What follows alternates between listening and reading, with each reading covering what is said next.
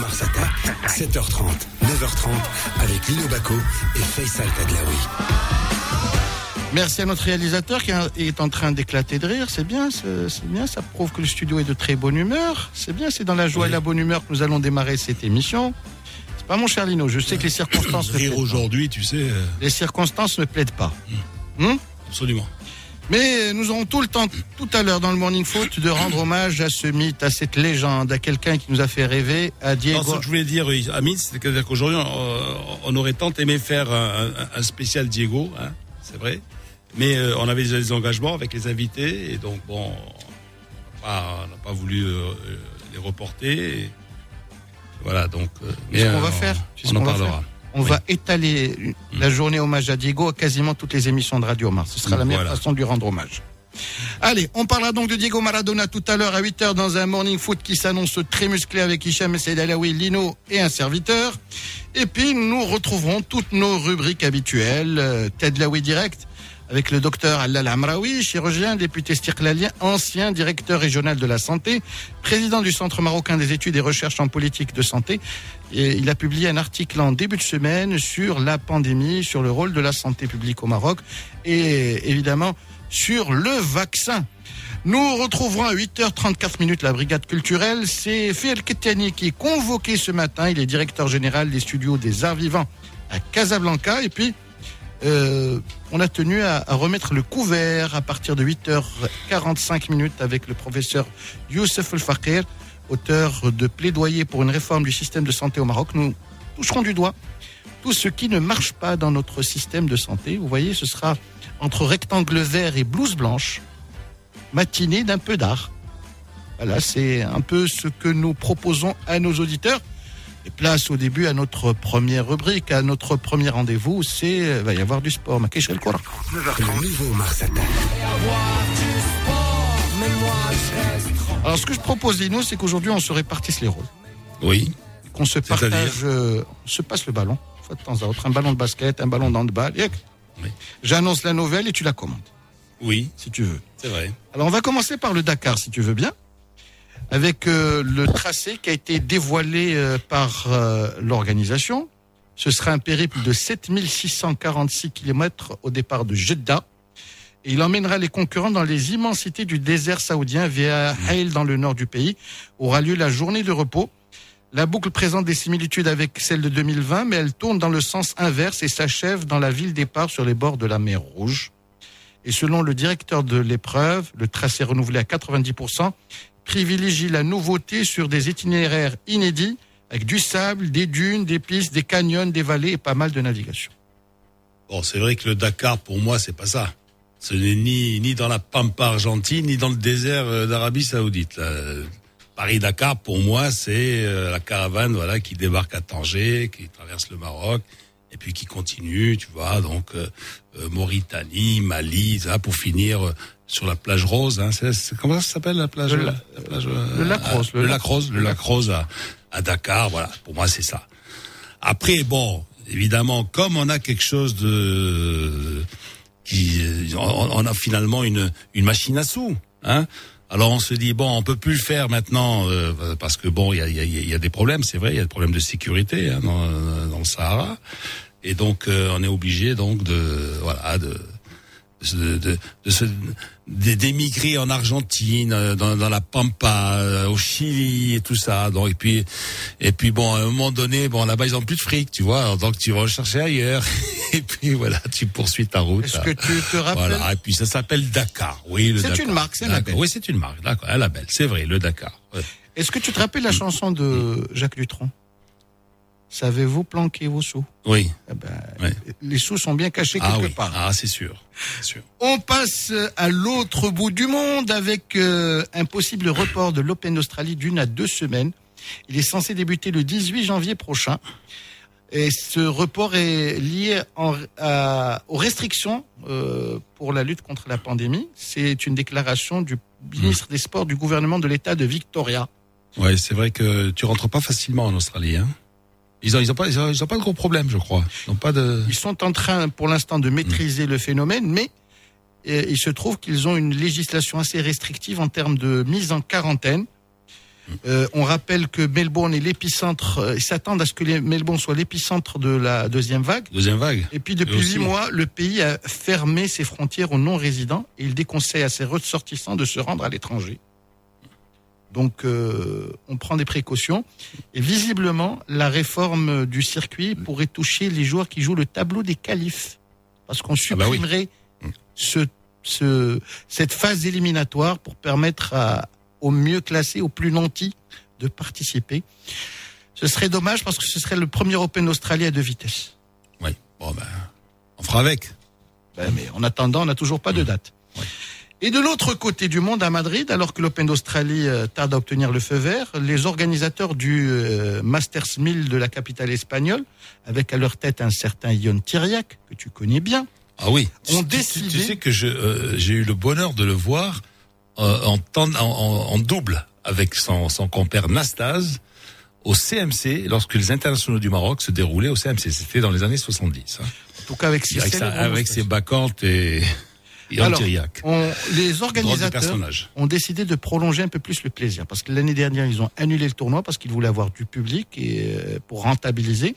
Cette année ils ont innové puisque le tournoi aura lieu du mardi 27 avril au dimanche 9 mai, ça fait quasiment deux semaines. Ça calque un peu le modèle du tournoi du Grand Chelem avec une variante. Pourtant, c'est que le tableau des qualifs féminins commence le 27, c'est- donc c'est le tournoi féminin qui démarre. Le tableau final démarre 48 heures plus tard, donc jeudi 29. Donc le- les dames auront plus de temps pour jouer. Et le tableau masculin ne commence que le dimanche 2 mai, mais c'est déjà un premier pas vers l'extension d'un tournoi qui est à cheval. C'est le Mutua Madrid Open, à cheval entre Monte-Carlo et Rome. Justement, c'est ce que je disais, parce que il y a Rome et Monte Carlo. Hein, c'est C'est pour ça qu'ils grignotent un peu sur le calendrier. Je sais pas comment ils se Ouais. sont arrangés. Ouais. Le directeur du tournoi est un joueur qui est encore en activité. C'est Feliciano Lopez et c'est lui qui a annoncé cette innovation. Bon, Thiriac n'en est pas une excentricité près puisqu'il les avait fait jouer sur la terre battue bleue il y a quelques comme la langue bleue d'Astérix chez, chez les Gaulois, oui. euh, aux Jeux Olympiques, pardon. Du cyclisme, avec euh, les transferts qui continuent, c'est Alexei Lutsenko, le Kazakh euh, de l'équipe Astana, qui prolonge son contrat avec. Il y a euh, du fric dans le cyclisme encore? il y a encore du fric. Ah, merci le Tour de France, il a permis de prolonger. Et je pense pas qu'on qu'on fonctionne avec les mêmes chiffres qu'en football ou dans d'autres disciplines Ah, comme la. NBA. Sûr. Je précise juste que l'équipe vient de changer de dénomination puisqu'elle s'est associée à une société canadienne. Elle s'appelle désormais Astana Première Tech. Il a remporté l'étape du mont Égual cette année sur le Tour de France. Et euh, bien évidemment, cette équipe euh, va avoir un co-sponsor et donc un co-directeur sportif. Il s'agit de Steve Bauer, vice-champion olympique à Los Angeles en 84 et quatrième de la grande boucle en 88. Et puis pour terminer ces tristes nouvelles, Jacques Secrétin, c'est le Platini du Oui. ping-pong, du Oui. tennis de table français, décédé dans la nuit de mardi à mercredi à l'âge de 71 ans. Euh, la fédération française a salué le palmarès incroyable de ce champion, avec une longévité exceptionnelle, puisqu'il a démarré en équipe de France en 1962 jusqu'à 1986. Euh, lors de sa première sélection, il avait 13 ans. Il a été sacré champion d'Europe en 76 face aux soviétiques. Il y a des, y a- battre à l'époque, mais dans hein. certaines disciplines, il y a, il y des grandes stars, hein, dans dans des disciplines qui sont dans l'ombre, comme, comme par exemple le tennis de table. Hein. Tu, tu, tu as des, des tu as des grandes stars, tu vois, les, les, Maradona du ping-pong, ou comme tu le dis toi, Platini. Bon, voilà, ça, ça existe, hein. Mais Pas seulement ou, ou dans le, on parlait l'autre fois justement avec Faisal de de ring hockey, faut le, le le, le- hockey sur patin roulette. Ben là, tu as, des grandes stars. Tu as, as un Portugais qui t'a gagné quatre ou cinq coupes du monde, euh, des, des, des championnats d'Europe à tir larigot et tout ça. Voilà. Donc euh, seulement personne ne les connaît. Bah, je rappellerai donc qu'il bat- a battu le soviétique Anatoly Strokatov en 76. Fallait les battre, les Russes à l'époque. Ah oui. Médaillé d'or en double en 80 associé à Patrick Birochot, puis double mixte et par équipe en 84 et champion du monde en 1977 en double mixte. Euh, je pense qu'avant Jean-Philippe Gatien, c'était un peu la locomotive du tennis de table français. Jean-Philippe Gatien qui a été médaillé d'argent au JO face au Suédois Waldner. Ça remonte à 92. Ça ne nous rajeunit guère, mais ça nous montre que Oui. euh, il y a toujours un fil invisible entre plusieurs générations de champions. Voilà, aujourd'hui, on n'a pas parlé puis, NBA. Hein. Non, et puis tu as, as cette, cette loi des séries, malheureusement, tu vois. Donc ça commence avec Dominici, Maradona, ces crétins, tu vois. C'est la vie, c'est la vie. Bah, je ne sais pas si tu as pu voir le, le euh, je dirais sur la page euh, WhatsApp, une belle photo de Lino Ventura avec euh, ah, oui. Merci à notre ami Franck qui nous suit de très près. Il nous marque à la culotte comme Gentile avec un certain Maradona lors de la Coupe du Monde 1982. Maradona, il en sera question tout à l'heure à partir de 8h05 minutes. Il est 7h43 minutes sur Radio Mars. Vous êtes sur le nouveau Mars Attack. Do up a do up shoo be do be do up a do up a do up shoo be do be do up a do up a do up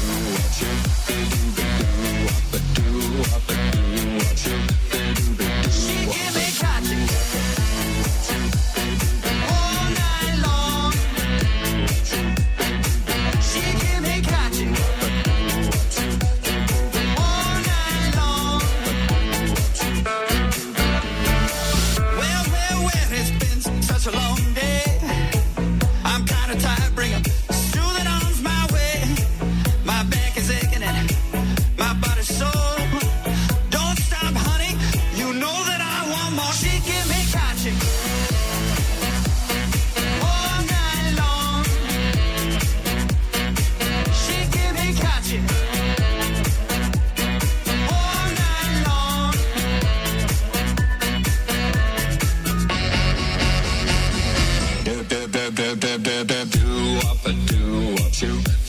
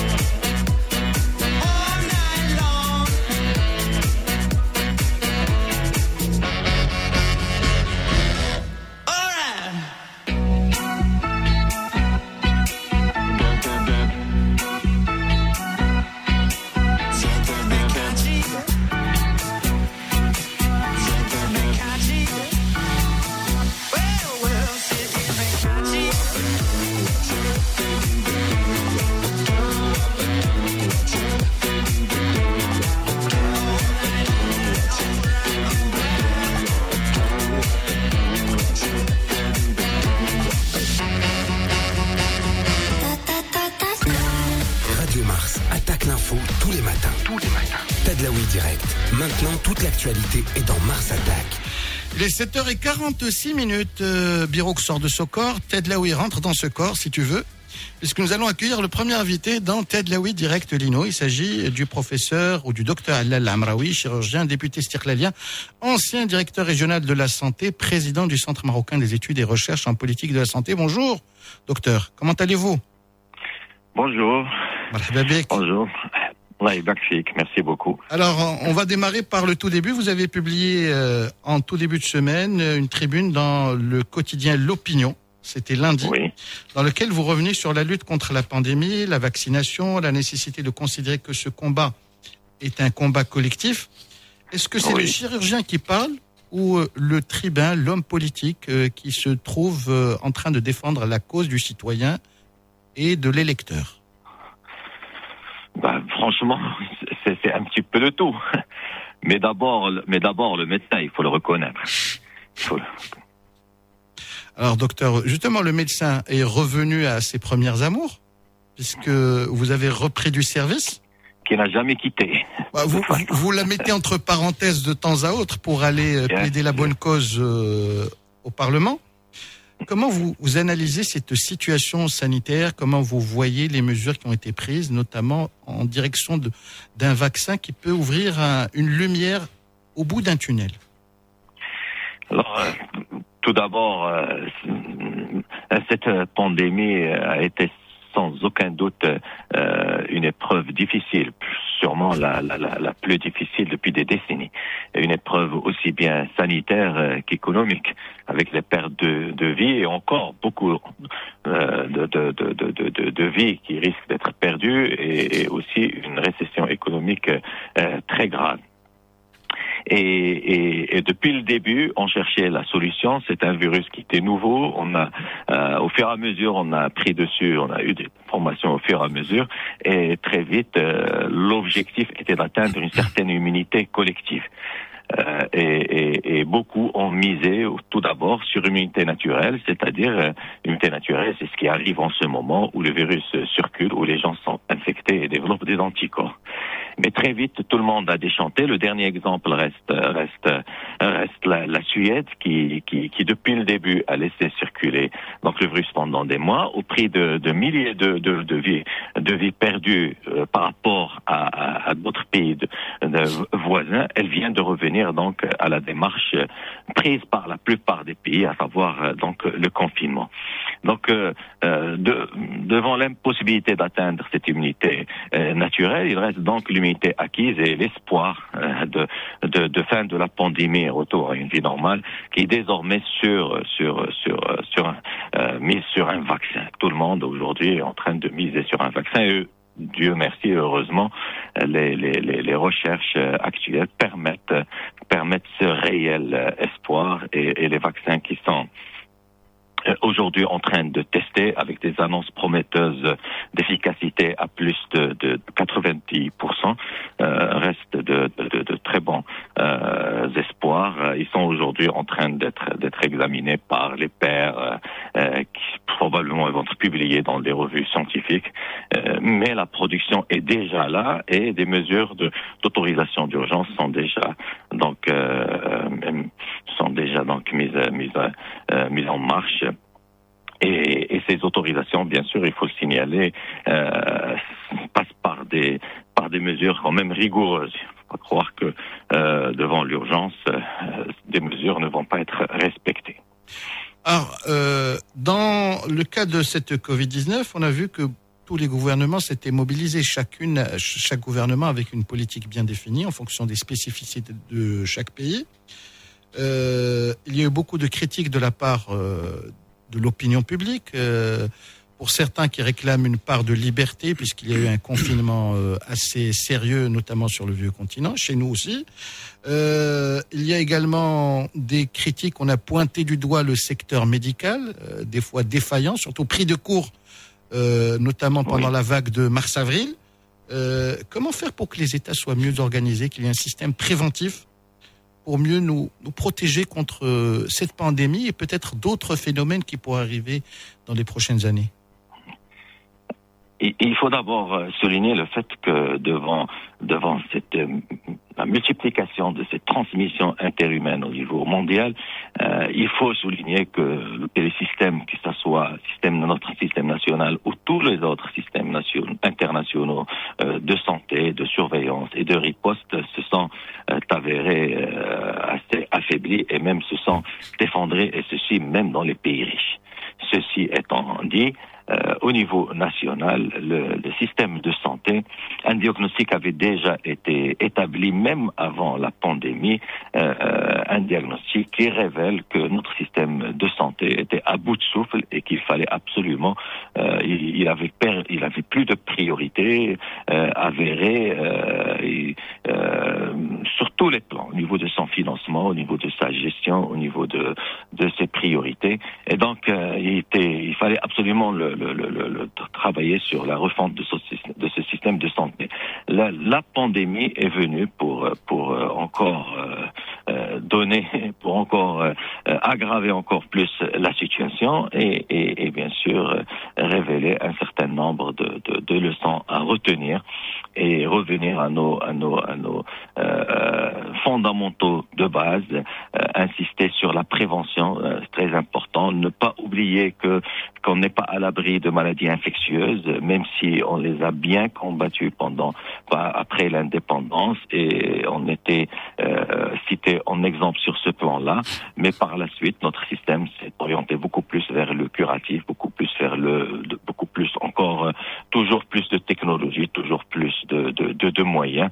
Et, et peut-être qu'on a un petit peu, c'est là où on a failli un petit peu, on a laissé de côté ces fondamentaux qui, qui concernent un petit peu la prévention, euh, car la santé ne, ne, ne doit pas être que l'apanage d'un département de santé, mais plutôt doit être au centre de toutes les, de toutes les politiques publiques et investir sur sur la prévention reste le, le meilleur investissement.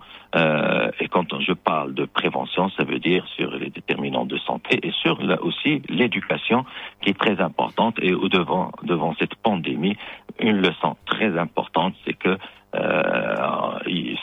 on ne peut pas lutter contre cette pandémie sans l'adhésion donc de, de, des citoyens et l'adhésion des citoyens passe par la sensibilisation, la communication et l'éducation. Ça, c'est un élément très important. Alors, docteur, moi, bonjour. Ce que je voulais vous demander, c'est, euh, en fait, euh, vous, êtes, vous êtes médecin, vous êtes député. Bon, on a un médecin qui est chef du gouvernement. Vous êtes probablement pas le seul médecin au Parlement. Euh, Oui, donc, il n'y a, y a, on pas- est y a- y a pas mieux que vous, je dirais, vous, médecin, hein, pour défendre la cause de la médecine. Hein. Euh, Oui. euh, D'ailleurs, tout à l'heure, nous allons recevoir euh, le, le professeur El Fakir et, euh, et son, pour son plaidoyer pour une réforme de- du système de, de santé au Maroc. Moi, ce que je vais vous demander, c'est est-ce qu'on a vraiment l'intention, est-ce qu'on on, on, on, on- on prend euh, véritablement euh, euh, euh, à bras le corps ce problème au Parlement? Euh, au Parlement déjà, déjà, on a donc on a créé une commission thématique qui va rendre des, des, recommandations euh, à la fin du, mois de décembre. Une commission thématique qui travaille depuis maintenant sous la présidence du président même de, de, la Chambre des représentants, euh, qui travaille sur euh, ce que peut apporter le Parlement au niveau de, de, tout, de, tous les pour une réforme du système de santé sur le plan législatif et aussi euh, sur les, les grandes orientations. Donc tout le monde un petit peu Euh, je rappelle que qu'aujourd'hui on est devant cette obligation, on peut pas on est devant cette obligation, et je rappelle aussi que euh, Sa Majesté depuis 2018 a fait des appels solennels sur des discours, euh, à une refonte profonde donc de, du système de santé. Euh, et, et que aujourd'hui tout le monde doit doit s'y mettre pour réfléchir à euh, on parle d'un nouveau modèle de développement. Ce nouveau modèle de développement ne peut pas ne peut je ne je, ne peut pas être réalisable sans nouveau modèle aussi de de, de, de santé. Euh, et, et, et un nouveau modèle de santé veut dire euh, veut dire euh, retracer encore une fois une feuille de route avec des priorités Alors justement, c'est. Est-ce que cette commission va émettre des recommandations Est-ce que vous allez faire du lobbying? Parce que souvent, euh, des recommandations restent lettre- lettre morte. oui Est-ce oui. que vous n'allez pas faire du lobbying? Parce que moi, moi j'avais l'impression au mois d'avril, mois de mai, mois de juin, que Oui. nous étions partis pour un Maroc nouveau, un Maroc euh, où on ne répéterait pas les mêmes erreurs.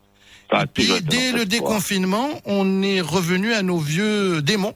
Alors justement, un hôpital public, une santé publique euh, efficace, efficiente, avec des médecins dans les régions les plus euh, démunies, euh, des vrai. campagnes de vaccination dans les milieux, dans le milieu rural. Ces choses-là nous manquent cruellement, C'est vrai. même en 2020. C'est vrai. Le Maroc, je rappelle, après la- après l'indépendance, avec très peu de moyens, euh, le, le- notre système de santé à l'époque, à l'époque, avait réalisé des miracles. Il faut voir les, les, les- tous les indicateurs, le- le- le- euh, l'espérance de vie, euh, les, taux de mortalité des infantiles, un certain nombre d'indicateurs montrent que le Maroc, avec très peu, et, et notamment grâce, grâce à cette euh, tradition marocaine, grâce à, donc, à, ce programme national de vaccination, sans doute, sans doute la plus grande réussite de notre système de santé depuis l'indépendance. Mais au fur et à mesure, il y a eu des réformes, une certaine réforme au niveau, au niveau des années, au milieu des années 80, où on a un petit peu misé sur euh, sur sur euh, sur la, la, la- construction de nouveaux hôpitaux. Il y a eu euh, les, les- les structures de soins euh, de santé primaire un petit peu partout.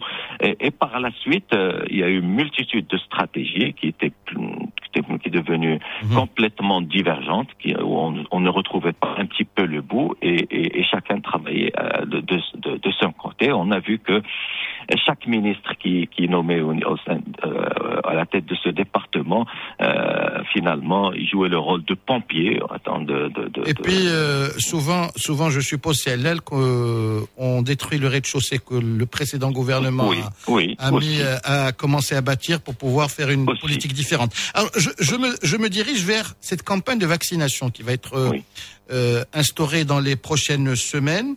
Elle sera compliquée parce que c'est une vaccination massive.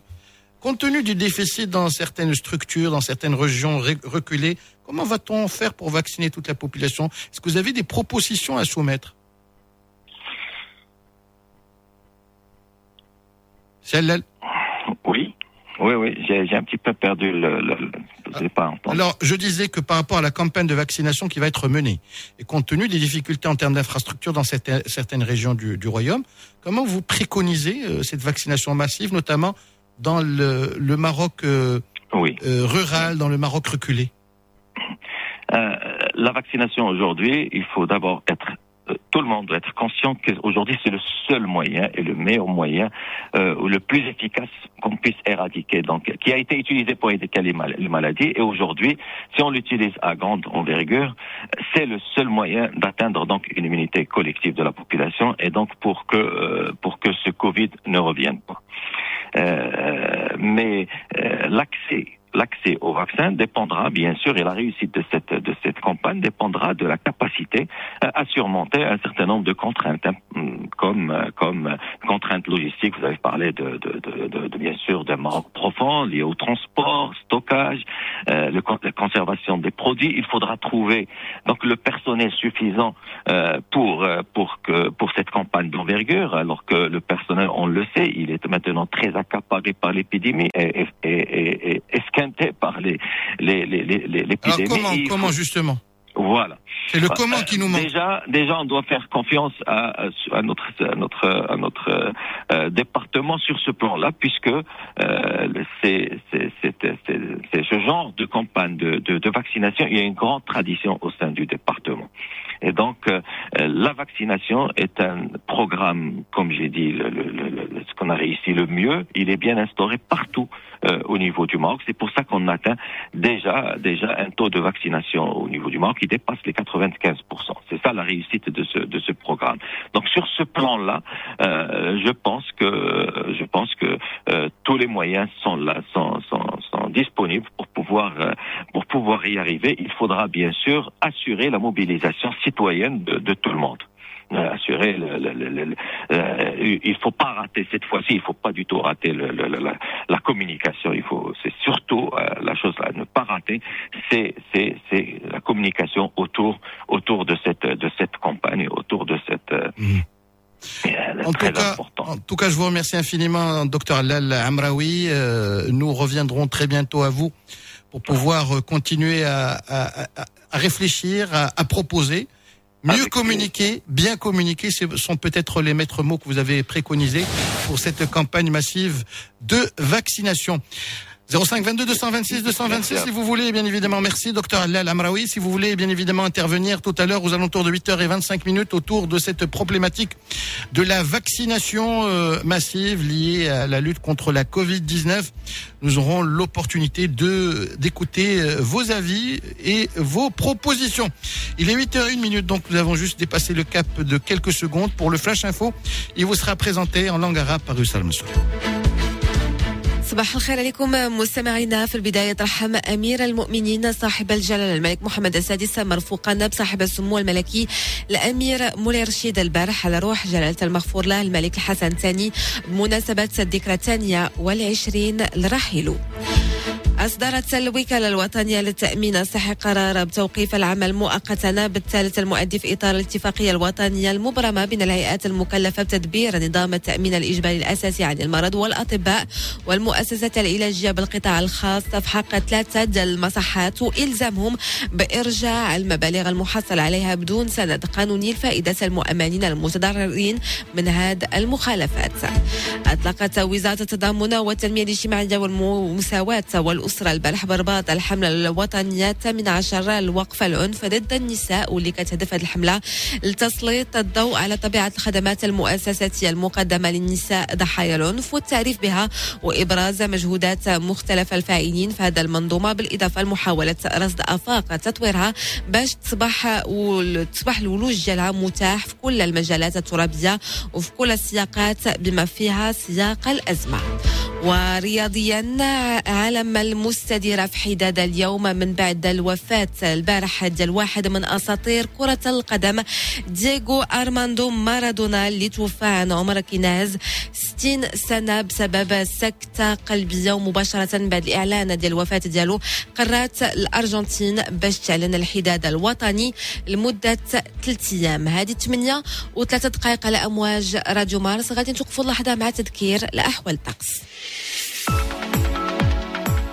طقس بارد اليوم مع تواجد سخات رعدية قبيدة بعدد من مناطق المملكة في الدار البيضاء الرباط وطنجة من المرتقبة باش تكون تساقطات قوية مع درجة الحرارة اللي كتراوح ما بين 10 و 16 درجة. فيما زخات رعدية غادي تكون في الجهة الشرقية وفي جهة فاس مكناس مع حرارة اللي ما غاديش تتجاوز 15 درجة.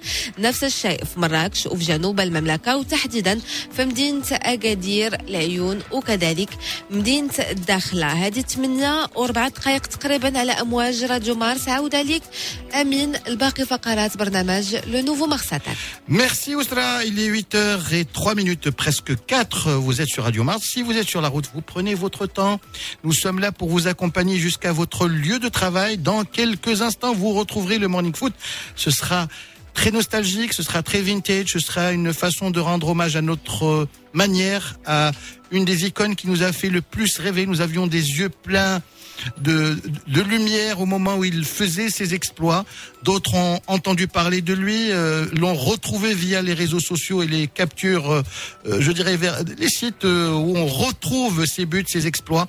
On parlera de Maradona, on parlera de Ligue des Champions, bien évidemment. C'est tout de suite dans le Morning Foot. Mars Attack, 7h30, 9h30, avec Lino Baco et Faisal Tadlaoui. Alors Lino, c'est le moment de proposer euh, un hommage à Oui. Diego Armando Mozart Maravilla Maradona. C'était le Mozart du ballon rond. C'était un écorché vif, une personnalité hors pair, un charisme impressionnant. Cet hommage est proposé par toute l'équipe de Radio Mars, par toute l'équipe du nouveau Mars Attack et c'est tout de suite. Le nouveau Mars Attack. Le Morning Foot. Le Morning. C'est maintenant. Ahí lo tiene Maradona, lo marcan dos, pisa la pelota Maradona, arranca por la derecha el genio del fútbol mundial, y es el tercero a tocar para Borruchaga siempre Maradona, genio, genio, genio, ta, ta, ta, ta, ta, ta, ta, y gol, y gol, y gol, y gol, y gol, y gol, Así fue deseo de Dios crecer y sobrevivir a la humilde expresión, enfrentar la adversidad con afán de ganarme a cada paso la vida. En un potrero forjé una zurda inmortal con experiencia, sedienta ambición de llegar a cebollita. Soñaba jugar un mundial y consagrarme en primera.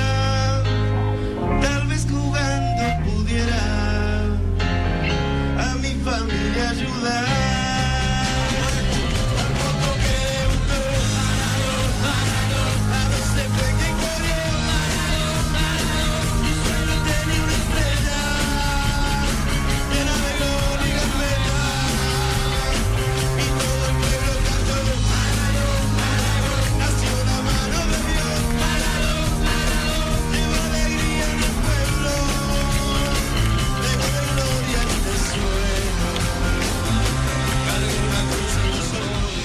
Hicham Seydalaoui parmi nous. Bonjour Hicham.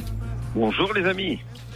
Alors Lino euh, est euh, ému. Tout à l'heure, il consacrera euh, quelques mots à sa façon à Diego Armando Maradona. Oui, je n'aurai ni coup de cœur ni coup de gueule. Hein. Ça sera euh, voilà, ma façon à moi de, de vous parler de Maradona. euh, bon, je- moi je ne suis personne, mais je dirais moi et Maradona. Voilà.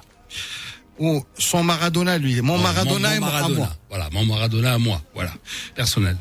Hicham, Tu fais partie de la même génération que moi, donc tu as dû découvrir Maradona soit pendant la Coupe du Monde 82, soit surtout à Mexico 86, et puis grâce à deuxième, grâce à ce que nous avons pu voir en match, euh, grâce à la télévision, puis à deuxième, euh, Serie A, Coupe de l'UEFA, euh, Copa América, que t'inspire Maradona?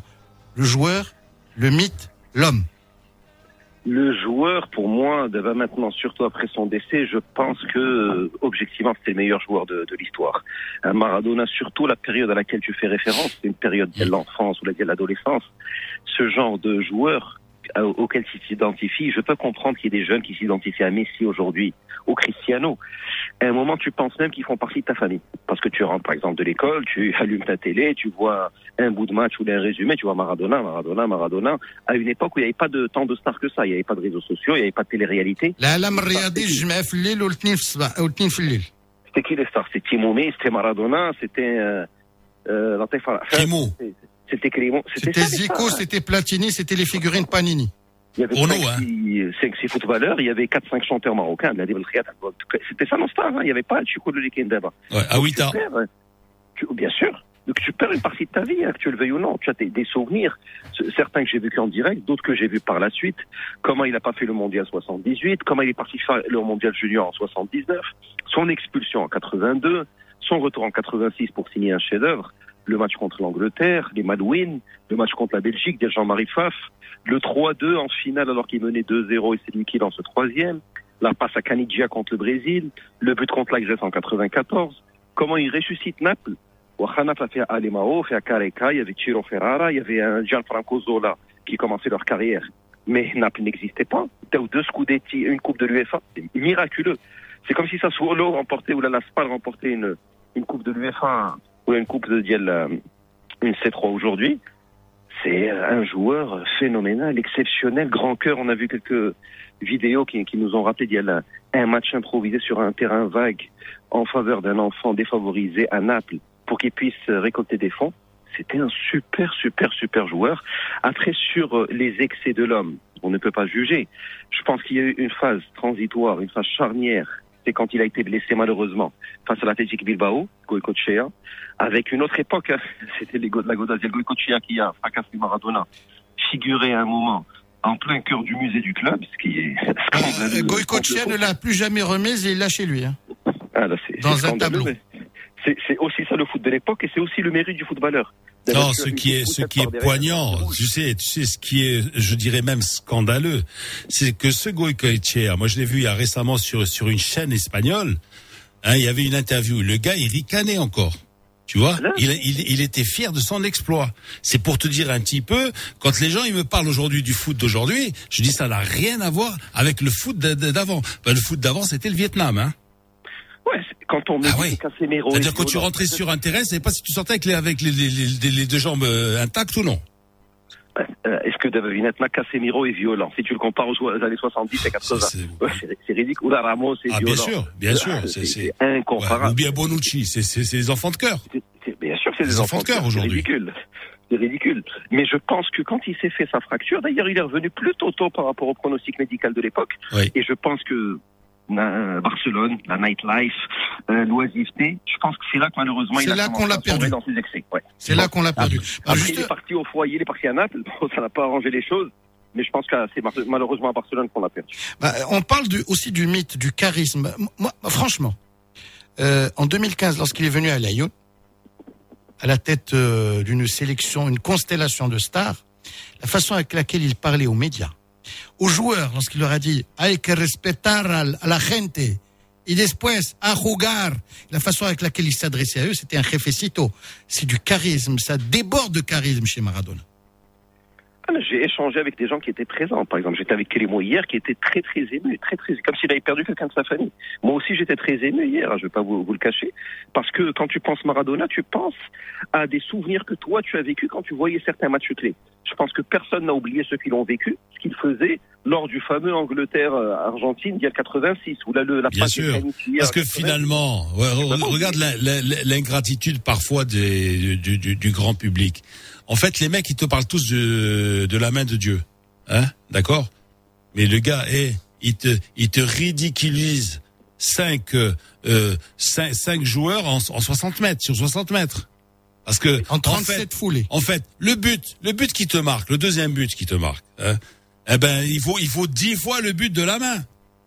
Un but comme ça, on doit, on doit multiplier par 10. Non, mais c'est- Automatiquement, il doit, il doit y avoir 10 à 0 sur, sur le disons, tableau. disons, Lino, que le péché a été expédi- expié 5 minutes plus tard. Cinq Et minutes plus tard, il a dit, bon, ok, je vous ai marqué avec la main, et ah, maintenant je vous marque avec le pied. Et Allah, vous êtes combien?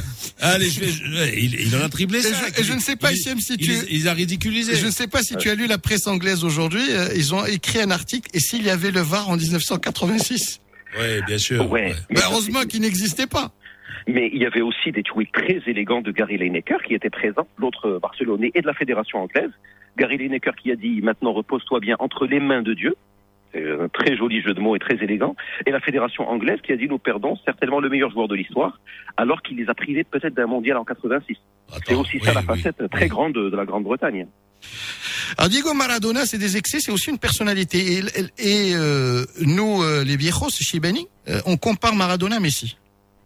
Et on, on a toujours dit que Messi n'atteindrait Marad, le, je dirais, le- je dirais la stature de Maradona que lorsqu'il gagnerait une Coupe du Monde, parce que 86 c'est Valdano, Boruchaga qui sont de, de, de très bons joueurs, mais pas des stars. Et puis, euh, comme disait Lino, euh, oui, Tocard, non? Huit joueurs moyens? Non, mais c'est moi- c'est ce que je dis toujours. Ils me parlent, ils me disent Pelé, Maradona, hein, Messi, etc. Mais vous rigolez ou quoi? Pourquoi Pelé, à lui tout seul, aurait-il gagné la Coupe du Monde 1970 sans les Tostans, sans les Gerson, sans toutes les Carlos Alberto et tout ça? Hein, Tu plaisantes ou quoi? Lui, il t'a fait gagner 11 tocards. 10 tocards. Allez. Allez, 8, 8 et demi, 9. Allez, disons que Valdano, oui. Ouais, d'accord. Et Valdano, ça n'a pas été une grande star, ça n'a pas été un super grand joueur. Hein? Et quatre ans plus tard, il te les ramène en finale encore. Euh, et l'équipe de 90 était pire que celle 86. Avec Goycochea dans les cases, franchement. à point à la ligne. Attends. Alors je vous annonce juste que l'Argentine a, a décidé de décréter trois jours de deuil national. C'est un peu le joueur du peuple, euh, Lino. Ben oui, Ben, c'est sûr, c'est sûr. C'est en fait c'est c'est c'est c'est l'Argentine. euh, voilà, c'est c'est c'est c'est c'est plus qu'un sim- qu'un simple joueur. C'est un c'est c'est c'est un symbole. C'est euh, qui dit Maradona dit Argentine. euh, C'est sûr. Donc euh, et c'est David. c'est c'est c'est la moindre des choses. Hein. Quand tu faisais l'analogie avec Messi, et Dieu sait que je suis un immense fan de Messi, si tu veux une analogie, pour ceux qui pensent que Messi est un super joueur, ce qu'il est, le but d'anthologie de Messi, c'était contre Retafe, par exemple, en demi-finale allée de la Coupe euh, du Roi. Mhm. Bilan des courses, le Barça, si vous vous rappelez, finit éliminé parce qu'il y a une remontada de Retafe au match retour. Mais Maradona le fait au mondial en plein contexte de guerre des Malouines avec Margaret Thatcher dans le stade. Euh, c'est une petite différence de niveau quand même. Même si Messi est un joueur intrinsèquement euh, hyper, hyper doué. Hyper doué. Mais euh, ce n'est pas comparable, je pense. Alors on, on parle de Maradona, on parle de tous ces hommages qui ont, qui ont été rendus dans une année 2020 qui est compliquée, hein, parce que finalement, entre le décès de Kobe Bryant et celui de, de Maradona, et puis cette Covid, euh, c'est une partie de notre passé, de notre enfance qu'on qu'on referme. C'est un chapitre qu'on va tourner définitivement. Et Christophe Dominici hier qui se suicide à 48 ans. Oui, alors justement, ce que je disais à, à- à- le- hier après-midi, euh, Birouk m'appelle, il me dit, tu sais, euh, on, on- a annoncé le décès de, de, de- Maradona. Oui, ça m'a fait, bien sûr, ça m'a ça m'a choqué. Mais mais le le le le, le- décès de Dominici m'a m'a m'a choqué davantage. Je suis Tu d'accord. vois Parce Ouais. que là, tu te dis bon, écoute, Maradona, qu'on le veuille ou non, il, il, il a brûlé la chandelle par les deux bouts Exactement. par les deux bouts. Donc euh, tu, tu vois, et tu te dis bon, euh, bien sûr, bien sûr, c'est un choc pour la planète entière, hein, pour la planète foot entière. Hein. Mais euh, c'est beaucoup plus choquant si tu vois. Euh, Et, Ouais. et- et j'étais en train de discuter avec le quoi professeur. qu'il n'y a pas, il y a pas de mort de série A ni des morts de série B. Hein. Dino, Ouais. on est tous égaux devant la mort, et tu le sais. Voilà. Euh, on est en train de discuter avec le professeur Benis sur la tendance de certains génies à l'autodestruction. Mhm. Est-ce que vous avez réfléchi un peu sur cette... euh, Parce que finalement, la plupart des, des personnalités les plus marquantes des génies ont une vie très courte, mais une vie très remplie. C'est-à-dire qu'ils ils vivent 60 ans peut-être, mais ils ont vécu 120 ans pendant ces 60 ans. Ouais, je pense qu'ils ont tellement d'avance qu'ils se posent des questions sur l'intérêt de la vie. Qu'est-ce que la vie? Ils sont parfois bigger than life, comme disaient les Américains. Ils sont plus grands que la vie. Donc ça laisse un peu de temps. Imagine quelqu'un qui peut faire en 4 heures ce que toi, Amine, avec toutes tes facultés, tu peux faire en 16 heures. Et en étant très concentré. tu as créé un climat qui n'est pas propice au développement. Il y a de grands génies qui ont fini SDF, qui ont fini clochard, qui ont fini incompris. Il y avait des, des génies, des génies dyslexiques et qu'on a failli mettre au bord de la société, comme euh, Albert Einstein. Il y a des génies qui ont été euh, considérés euh, comme fous. Euh, je pense qu'il fait pas bon de sortir de la norme. Ni trop bas, ni trop haut. Être un petit peu au-dessus de la norme, c'est parfait. Mais clairement, c'est très, non, très mais là, là, là, on génie. a- là, on aborde déjà des paramètres, je dirais, euh, euh, psy- euh, psychologiques aussi. Hein. Ça, ça dépend de, de qui tu es entouré, etc. Bon, lui, ce qui a, ce qui a précipité, c'est quoi? C'est qu'en fait, quand il était à la nappe, il est tombé dans les mains de la Camorra. Voilà, c'est ça. C'est ça Et- aussi. et puis- Donc, et puis, Lino, et, quand et tu rentres dans, partir- dans un engrenage vicieux, tu peux plus t'en, tu peux plus t'en sortir. Et puis Lino, quand, toi tu, tu as vécu ça encore plus proche que, que moi. Quand il voulait partir, je pense que la Camorra, je vais me faire des amis encore ce matin, n'était pas d'une élégance folle, parce qu'ils ont commencé à lui sortir des échos téléphoniques, lui qui appelait un dealer. Je pense que quand il voulait partir, Oui, c'est là que sûr, ça a vraiment, sûr, vraiment parti. c'est sûr. Parce que en fait, Nap, Nap qui était sa seconde patrie, et, et là je vais vous en parler tout à l'heure, euh, qu'on le veuille ou non, euh, il y, a- il y a eu du bien et du mal, tu vois. Euh, Il y a eu une influence. euh, ça, c'est- c'est- c'est- Ah, C'était le roi de Naples. Hein. Ah oui. Il Bah, suffit, il suffit- 90, il suffit de voir ce qui, ce qui se passe en demi-finale euh, I- I- Italie, Italie, Argentine. Ouais. Où, où le Le stade, stade, le, le- le- le- le stade à- aux, aux trois quarts, il est, il est pour Maradona. Ils en ont rien à cirer que ce soit l'Italie qui joue une demi-finale de Coupe du Monde. Et ils sont contents lorsque, lorsque l'Argentine élimine l'Italie. tu remercies le génie qui a programmé cette demi-finale. Ah. Luca De Montezemolo. C'est tout. Merci, merci messieurs. Non, non, parce qu'il il pensait justement, il, il pensait que c'était le Brésil. Oui, c'est Oui, que ce oui, serait un. Brésil-Italie, que l'Argentine finirait première de son groupe Bré- un Brésil- et irait, Ah. à, et irait à Turin pour jouer la demi-finale. 8h19 minutes, on referme ce volet consacré à Diego Armando Maradona pour parler de Ligue des Champions. Oui, oui, oui, oui, oui, bien sûr, Alexandre.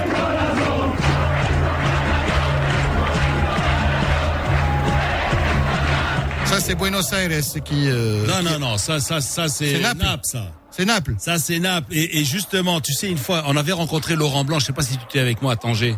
Oui. Pour un match de, de, de- le, match des champions. Tu te souviens? Mhm. Et, euh, il, il, alors, on parlait comme ça.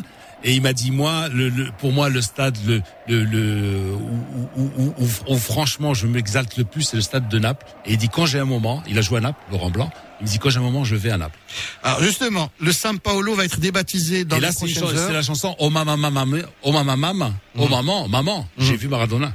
Oui, au moment j'ai vu Maradona et désormais ils iront, ils verront le stadio euh, Diego Armando Maradona. C'est le nom que prendra désormais le stadio San Paolo. Vivement une avenue Maradona à Casablanca. Bon, tu as vu un bon match hier? Je n'ai vu aucun match. Alors Hicham, euh, le Real Madrid euh, relancé dans la course à la qualification pour les huitièmes de finale et l'Inter pour la deuxième année consécutive dans les cordes. Et Amine, tu as été très mal inspiré de ne pas voir le meilleur match de la carrière de Zidane en tant que coach. Un chef-d'œuvre hier, tout y était. Pressing haut. Mais de quoi tu me parles? De quoi tu me parles? Rien à dire. Parle-moi de l'Inter. Mais parle de l'Inter. Ce sont Mais des cadavres. Et C'est mec, Real ils marchent. les Ils marchent, ils marchent sur le terrain.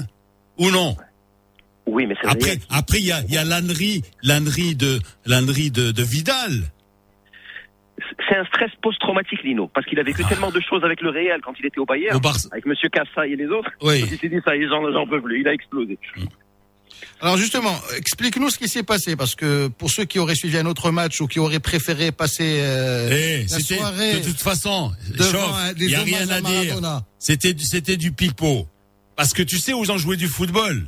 Où ils ont joué du football d'après toi? Dis-moi où ils ont, ils ont joué du football. Quand ils étaient à 10.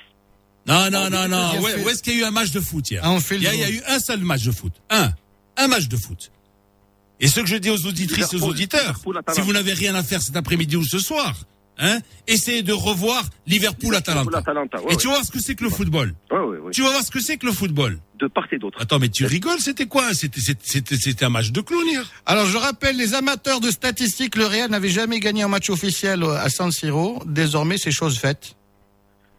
Et euh, en plus, le sieur Zidane se permet un coaching gagnant. Rodrigo, si 14 secondes après son entrée, qui plante euh, le but, franchement, franchement, sans Ramos et sans Benzema, Eh, c'est pas c'est pas un but Wow. de Hakimi contre son camp Il a Non. essayé de s'interposer, mais le tir était cadré. Moi, je l'aurais accordé à Rodrigo. Ouais, ouais, bah parce que la, la FIFA, elle, elle- l'UFA, elle, elle le donne, elle le donne à Hakimi. Alors, on parle- over goal, hein. Alors Lino, Over goal. Lino. Over goal, Hakimi. on goal.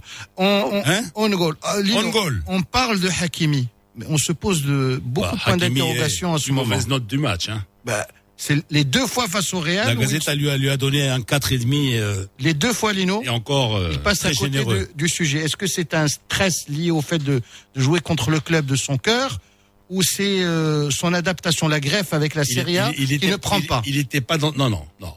Et ça n'a rien à voir avec avec le Hakimi qui a joué les autres matchs. Hein. Non, non, non, non. Ça, ça n'a rien à voir. Le, le, le mec, les deux matchs, il a, il a raté les deux matchs contre le Real. Il voulait peut-être leur faire voir que ah, vous, ok, vous avez plus voulu de moi, je vais vous faire voir ce que je vaux. Eh ben là, euh, il a pas pu. Hicham, qu'est-ce que tu en penses? Moi, je pense que honnêtement, il y a pire, parce que le, déjà l'intérêt était pas bon. Mais par exemple, le sueur Skriniar, je pense qu'il Oh là là. déambulateur. À un, moment, à un moment donné, il y a un ballon, le mec, il va même pas le chercher. Ah là, c'est catastrophique. Il va même pas le Catastrophique. Il, il, il- il doit sprinter quoi 2-3 mètres de plus Faire un tout petit effort pour aller chercher un ballon Alors, euh, Il maigre lot de consolation. Euh, Maigre lot de consolation pour les internationaux marocains. Hier, Mezraoui a marqué lors du match de l'Ajax. Avec un bon match également de Zachary El de l'Ajax qui. Et euh, j'ai une pensée pour mon ami Nasser Larguette ce matin. hein. D'ailleurs, je vais l'appeler tout à l'heure, je vais essayer de le consoler, parce que cette son OM... euh. La bouillabaisse à la grimace. Ah, C'est le plat préféré de l'OM en Champions League. hein. C'est incroyable. La pire, hein. euh, pire série Il a- en il arrive- Champions il League. n'arrive- Il n'arrive pas, il n'arrive pas, je sais pas ce qui 13 se passe. défaites, les amis. 13 défaites de suite. Incroyable, incroyable. Bah, J'espère que le chiffre 13 de leur, euh, leur portera bonheur à partir du prochain match. Bon, ben, les séries sont faites pour être... euh, Hein, Ce sera face à l'Olympiakos. Tu avais vu le Real hier Euh, Mais c'est- c'est la pire série anyway en Champions League. En Coupe des clubs champions, il y a un club luxembourgeois qui en était à 17. Et franchement, l'OM est très bien parti. Bon, ils ont Ouais. encore deux matchs. Et les autres Bon, il n'y a pas un petit club du Liechtenstein ou du... ou de San Marin ou de... Ils passaient même pas en phase finale. Mais Parce que là, maintenant, on a- mais, eh, maintenant, tu peux même pas dire un club chypriote, hein. Parce que Il se débrouille quand faut, même. faut se lever de bonheur pour aller battre un club chypriote. maintenant. Merci, Hicham. Il est 8h26 minutes. Euh, C'est le moment de retrouver le coup de gueule de Lino. Le nouveau Mars attaque. Lino Baco a toujours quelque chose à dire. Lino attaque. Lino attaque. Alors, j'ai toujours quelque chose à dire, mais aujourd'hui, ce n'est ni un coup de gueule ni un coup de cœur. Je veux simplement vous parler de, Maradona. Maradona qui est parti un 25 novembre. Maradona est parti un 25 novembre comme deux autres rebelles. Alors, 25 novembre 2005, Georges Best. 25 novembre 2016, Fidel Castro. 25 novembre 2020, hier, Diego Maradona. Trois grands personnages liés par une sorte de, de, de fil rouge. Euh, alors là, on peut l'interpréter comme on veut, le fil rouge. Hein. Le rouge de Manchester, le rouge de Cuba ou... Et voilà, trois rebelles qui sont entrés dans l'histoire par la grande porte. Hein. Et, et, et, et trois, trois légendes donc unies par le destin, puisqu'ils nous quittent, euh, voilà, ils ont quitté le même jour. Euh, à, des, à des- années différentes, mais, mais toujours le 25 novembre. Alors Diego l'immortel, bon, il, incarne le football, hein, une, euh, une partie de, nous s'en va, hein, il laisse un vide, euh, pas seulement à Buenos Aires, donc comme, euh, comme on a dit tout à l'heure, ou, à Naples, mais dans le monde entier. Au Maroc aussi. Bon, il est, il, est vénéré. J'ai en mémoire ses participations, comme disait tout à l'heure euh, Amine, au match de gala organisé à Laayoune, hein, pour la, marche verte. Alors, à deux reprises, il est venu. Euh, il avait fait le déplacement avec, avec sa tribu. Bon, il est, il- il- ce n'était pas un solitaire, hein, contrairement à, à Georges Best, par exemple. Au contraire, il s'entourait de, de ses parents, de ses amis. Euh, à Laayoune, je me, je me souviens, euh, dans les vestiaires, j'étais à deux mètres de lui, hein, ou deux, mètres, deux ou trois mètres de lui. Et je le voyais, il était en train de s'habiller. Et puis je me disais, qu'est-ce qui s'est passé, Diego? Pourquoi? C'est vrai, on, on le voyait. Euh, sa, sa morphologie avait totalement changé. Bon, c'était un petit, un, un petit trapu, hein, Rabelais, tu vois. Et, et puis, euh, à un moment donné, euh, quelqu'un est arrivé avec des ballons. Il a pris un ballon dans, dans, dans, dans, dans ses mains et, et, et son visage s'est- illuminé. Et ensuite, il est parti comme un gamin dans le, dans le, dans le couloir. Et il a commencé à jongler. A jonglé dans le couloir. Voilà. Alors euh, au- aujourd'hui, donc tout le monde le pleure. Bon, euh, on l'a dit tout à l'heure, c'est euh, pas seulement en Argentine, euh, à Naples, sa seconde patrie, hein. Donc où, où il est où est né son fils euh, illégitime, hein, donc euh, Diego Armando Junior, qu'il a reconnu sur le tard ensuite. Le, le- le- hier soir, le maire de, de, de, Naples, qu'est-ce qu'il a fait? Il, il a ordonné à ce qu'on éteigne toutes les toutes les lumières de la de la ville et il y a uniquement euh, le stade de San Paolo qui est resté illuminé. Voilà, durant toute la nuit. Il sera rebaptisé, comme a dit tout à l'heure Biro, qui sera rebaptisé euh, euh, Stadio euh, Diego Armando Maradona, donc il s'appellera plus euh, San Paolo. Et, et la journée d'aujourd'hui, bon, c'est c'est décrétée euh, journée de, de deuil euh, citadin. C'est aujourd'hui euh, toute la ville de Naples est, est- en deuil. Alors, je je je, je pourrais vous parler des heures hein, du, du Pibe de Oro. Bon, j'ai eu le plaisir de le voir euh, de, de nombreuses fois. Euh, j'ai vu plusieurs matchs à, San Siro. euh, J'ai même vu un, un, un, Juve Naples avec euh, euh, lorsqu'il avait son duel avec son alter ego Michel Platini. Euh, euh, j'ai vu à Rome aussi. Et puis à Rome, il m'est arrivé quelque chose d'extraordinaire. J'étais avec, avec- avec un ami et on était dans un restaurant. Bon, euh, il était à peu près minuit, un restaurant où il y avait un orchestre qui jouait de, de la musique live, etc.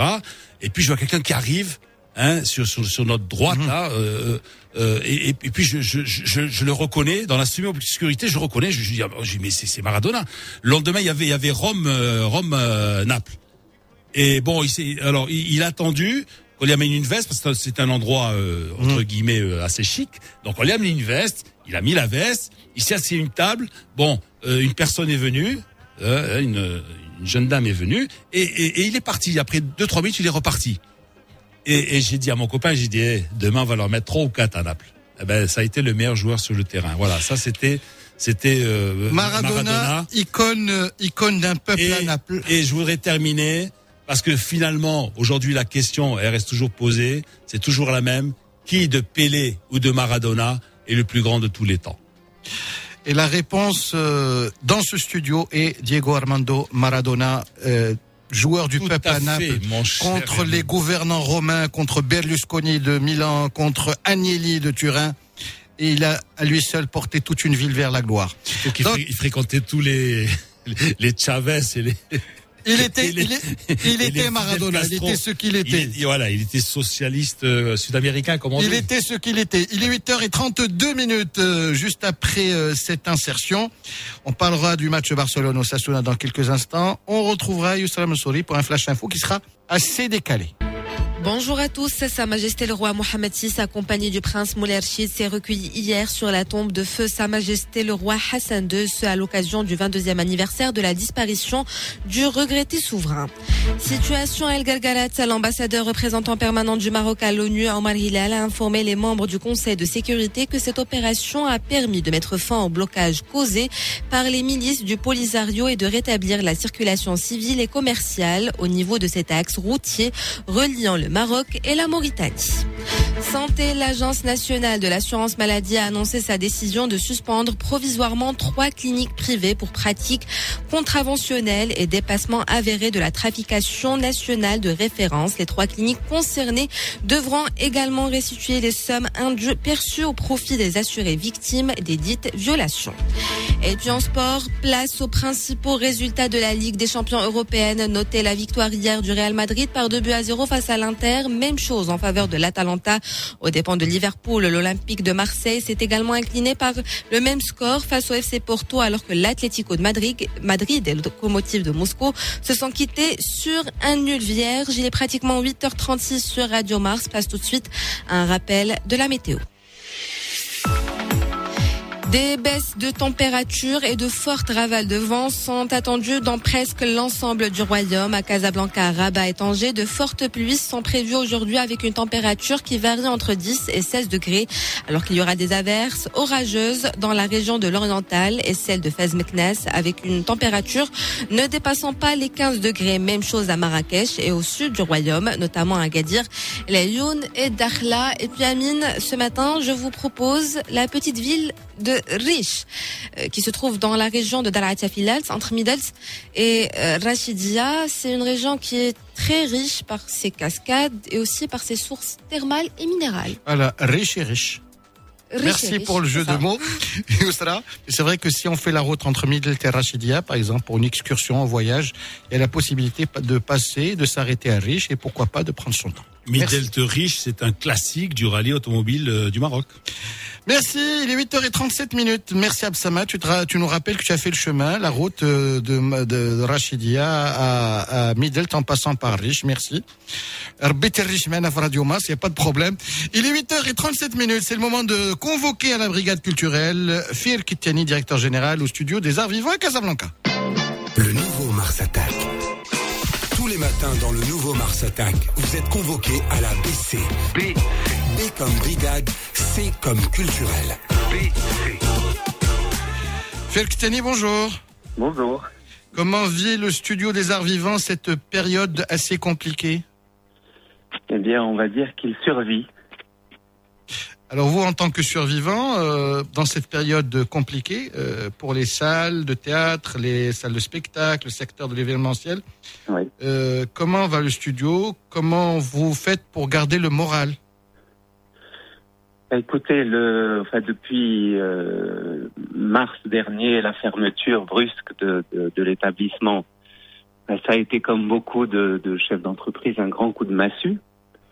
Euh, donc, il a fallu euh, se réinventer très vite, trouver des solutions techniques, essayer de, de mettre en place des dispositifs euh, en ligne, essayer de savoir ce qu'allaient devenir nos professeurs, artistes, euh, nos élèves, euh, nos, nos pièces de théâtre, nos, nos, nos événements prévus, nos vernissages, etc. Et puis, ben, petit à petit, euh, voilà, une fois le, la sidération passée, ben, on a on a essayé de, de trouver des solutions tant bien que mal, négocier des des sorties euh, euh, plus ou moins douloureuses. Et, euh, et aujourd'hui, nous avons eu le droit de de réouvrir la partie euh, formation artistique euh, à partir du 5 octobre dernier. Euh, donc c'est la seule, c'est le, le, le département qui, qui, qui revit, euh, qui reprend petit à petit. Mais par contre, euh, la partie événementielle et le théâtre sont toujours fermés. Alors ça suppose que ce sont des activités en présentiel ou bien c'est plutôt à distance? Alors, ce sont des activités euh, en présentiel, mais dans le strict respect des, des normes sanitaires, des règles sanitaires, à savoir euh, de distanciation, euh, de, de, de désinfection. euh, voilà. On peut parler de, de période de vache maigre pour euh, le studio des euh, avec un gros manque à gagner en termes d'absence de spectacle, Oui. d'activité. Est-ce que le ministère de la Culture s'est penché sur, sur votre cas Est-ce que vous avez reçu des subventions, des aides pendant cette période de vache maigre? Alors, nous avons, n'avons, enfin, pas reçu de, de, de- d'aide particulière. Euh, et ça, je pense pour l'ensemble de- des industries culturelles et créatives qui n'ont pas, qui n'ont pas eu de, de voilà, d'aide spécifique. Alors, pas d'aide spécifique. Vous avez soumis votre cas, vous avez été reçu. euh, Est-ce qu'il y a eu euh, une main tendue de la part du ministère, au moins en termes de dialogue, ou pas du tout? Oui, absolument. Je pense que le, on a vécu également, le, le, le- disons, dans, dans, ce malheur, euh, nous avons eu une chance, c'est la nomination de, du ministre Ferdaus, qui est un ministre jeune, brillant, volontaire. Voilà, et puis donc oui, oui, il y a eu évidemment un dialogue, il y a eu une, en tout cas une écoute, mais bon, nous sommes toujours en attente de, de voilà de de, de, de de d'aide. Euh, mais voilà, nous, sommes toujours euh, aujourd'hui, nous avons plutôt privilégié euh, des solutions au niveau de, de, de- des femmes et des hommes et des artistes qui constituent nos, nos entreprises et nos actions pour trouver des solutions. Quel type de solution faire, Kitani Eh bien, euh, par exemple, nous avons euh, évidemment, euh, nous avons tenté de nous adapter à cette situation. Par exemple, euh, en trouvant des, des solutions euh, hybrides concernant les événements, pour essayer de, proposer des, des événements. alors le nom est un peu barbare, mais on les appelle aujourd'hui les événements figétaux pour décrire des événements qui sont à la fois physiques et à la fois donc digitaux, distanciels. nous avons aussi réduit nos nos effectifs en matière de, de cours, lorsqu'on présentait des cours justement dans des salles, nous avons réduit les effectifs de manière à ce que la, la distanciation euh, réglementaire soit respectée. Euh, nous avons dû revoir euh, certains tarifs à la baisse pour pouvoir répondre euh, à la dégradation financière euh, bah, de, de, de, de, la clientèle en général. nous avons négocié des baisses de salaire pour pouvoir aussi passer le cap. Euh, voilà, tout un tas de, de, mesures. que nous avons fait en interne euh, pour tenter de, de, de, passer le cap euh, difficile. Est-ce qu'il y a lieu de, nous donner une définition du cours modèle aujourd'hui au sein du studio des arts vivants en cette période de pandémie? Comment se passe le cours? Combien d'élèves Quel est le modèle type que vous avez décidé de, respecter? Alors, il n'y a pas de, règles euh, précises tant qu'il y a, en je veux dire, il y a une multitude de cours. Euh, les principes généraux sont les suivants, euh, c'est-à-dire euh, une distance euh, de 2 à 3 mètres par élève. S'il s'agit de cours de chant, eh bien, nous procédons à chaque cours à la désinfection de la salle, désinfection des, des micros. nous, nous, nous euh, voilà, nous, le port du masque qui est obligatoire euh, à l'entrée de l'établissement euh, et dans les parties communes. Euh, voilà, en fait, c'est tout un, un, tas de dispositifs euh, qui permet de prendre ces cours en toute sécurité. Alors, 2021, c'est demain. Est-ce que vous avez un programme défini, des activités que vous avez décidé de, de programmer, des spectacles euh, est-ce que vous êtes déjà sur la prévision d'une année qui risque d'être une année de transition, puisqu'avec la vaccination, il y aura peut-être la possibilité de retrouver une vie à peu près, j'ai bien dit à peu près normale, Fiel Écoutez, cette, cette, campagne de vaccination est porteuse de grand espoir pour, pour nous dans ce secteur. Euh, donc, il est, certain que nous nous préparons, en tout cas, à une levée, euh, à une éventuelle levée euh, progressive des, restrictions qui laisserait place à une relance pour notre secteur. C'est-à-dire que nous prévoyons aujourd'hui une, nous avons d'ores et déjà créé et, figé la, programmation prochaine. Donc ça nous permet d'avoir des dossiers de programmation que nous pourrons éventuellement soumettre aux mécènes sponsors traditionnels. On peut annoncer des noms en particulier ou pas encore? Bien écoutez, nous avons un concert de, de Michel Fugain, euh, nous avons des, des, des, des, humoristes tels que Walidia, ou euh, voilà, en fait, on, on, a quelques, quelques noms, mais encore une fois, euh, les, les, les, accords qui sont passés euh, prévoient euh, beaucoup de flexibilité en matière de date, en matière de, de, de, de, beaucoup de choses, parce qu'on sait encore qu'on est dans une... On, a de l'espoir, mais on, on, est toujours dans une grande forme d'incertitude et, et, avec très peu de visibilité, mais nous nous préparons, euh, voilà, dans l'espoir que, que, les acteurs habituels qui soutiennent euh, la culture soient, euh, soient présents. Est-ce qu'il n'y a pas un appel à leur lancer, euh, une, une, façon de leur appel, dire a... revenez au monde de la culture, faites Absolument. confiance au monde de la culture? Absolument. Bah, dans un premier temps, je voudrais dire que aujourd'hui, euh, je, je, pense que le, le monde de l'entreprise a, a, compris l'intérêt de, de, de, la culture, a compris que la culture était également un levier de croissance économique euh, clair. Euh, aujourd'hui, les, les, les, au Maroc, l'écosystème euh, culturel jouit de, la de, l'aide de beaucoup d'entreprises à travers le sponsoring, à travers le mécénat. Euh, malheureusement, euh, une partie de ces entreprises a été également impactée par, euh, par cette crise. Euh, l'appel qu'on peut lancer, c'est de demander à ces entreprises non pas de, de, de non pas de, de, supprimer les budgets qu'ils avaient pour la culture, mais de les, de les réduire si, si c'est si, si, si les, les- leurs finances ne leur permettent pas. Et l'idée, justement, c'est de, de soutenir plus que jamais cette culture qui nous a tant aidés et tant nourris dans cette période de crise, lors du confinement. Euh, il est utile de rappeler à quel point euh, la culture a été présente euh, dans nos, dans, dans nos vies de confinés. Merci beaucoup, Félix Tiani. Alors, justement, le programme est intéressant. On se retrouve très bientôt, si vous le souhaitez. Vous serez convoqué dès que possible dans notre brigade culturelle. Bon, en tout cas, euh, dans ce bazar qui est le Covid-19, Michel Fugain s'y connaît en bazar, hein, avec son big bazar. Et Kalino. tu, tu as demandé à, ça m'a dit de balancer Michel Fugain ou quoi Non, non, il va te balancer quelqu'un qui va te donner du peps. C'est Kylie Minogue. Tout est magique avec elle. Oh.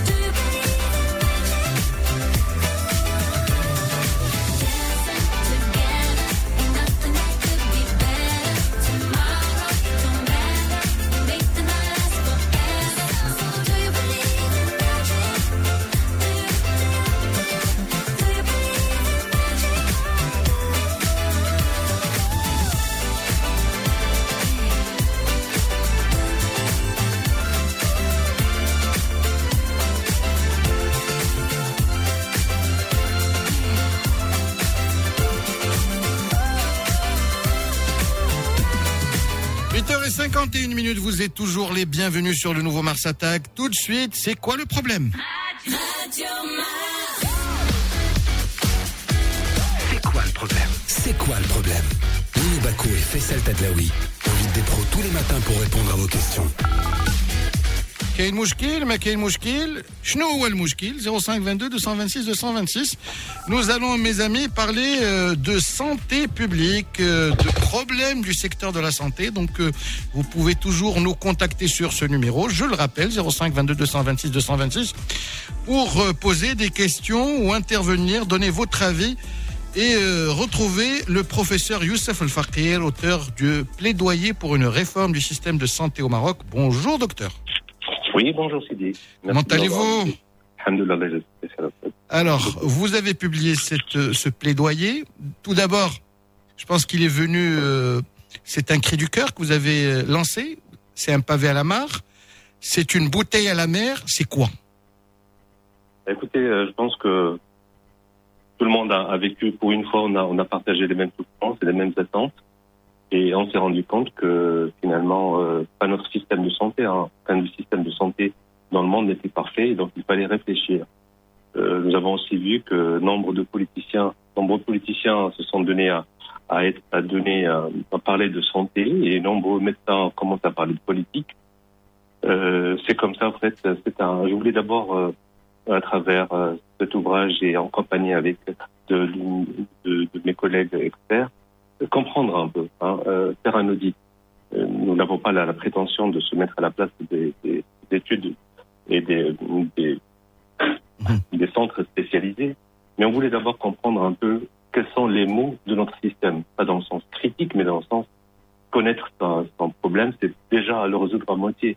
Et donc voilà, on a fait d'abord un état des lieux, et ensuite euh, nous avons voulu à travers ça proposer euh, sur le euh, compte tenu de l'état des lieux, des défis que connaît la santé dans le monde, mais surtout dans notre système à travers le, vous l'avez bien évoqué avec votre interlocuteur, de, votre invité du matin par rapport à la à la gestion de- du déficit actuel des médecins, par rapport aux défis de santé, par rapport à tant, tant de choses.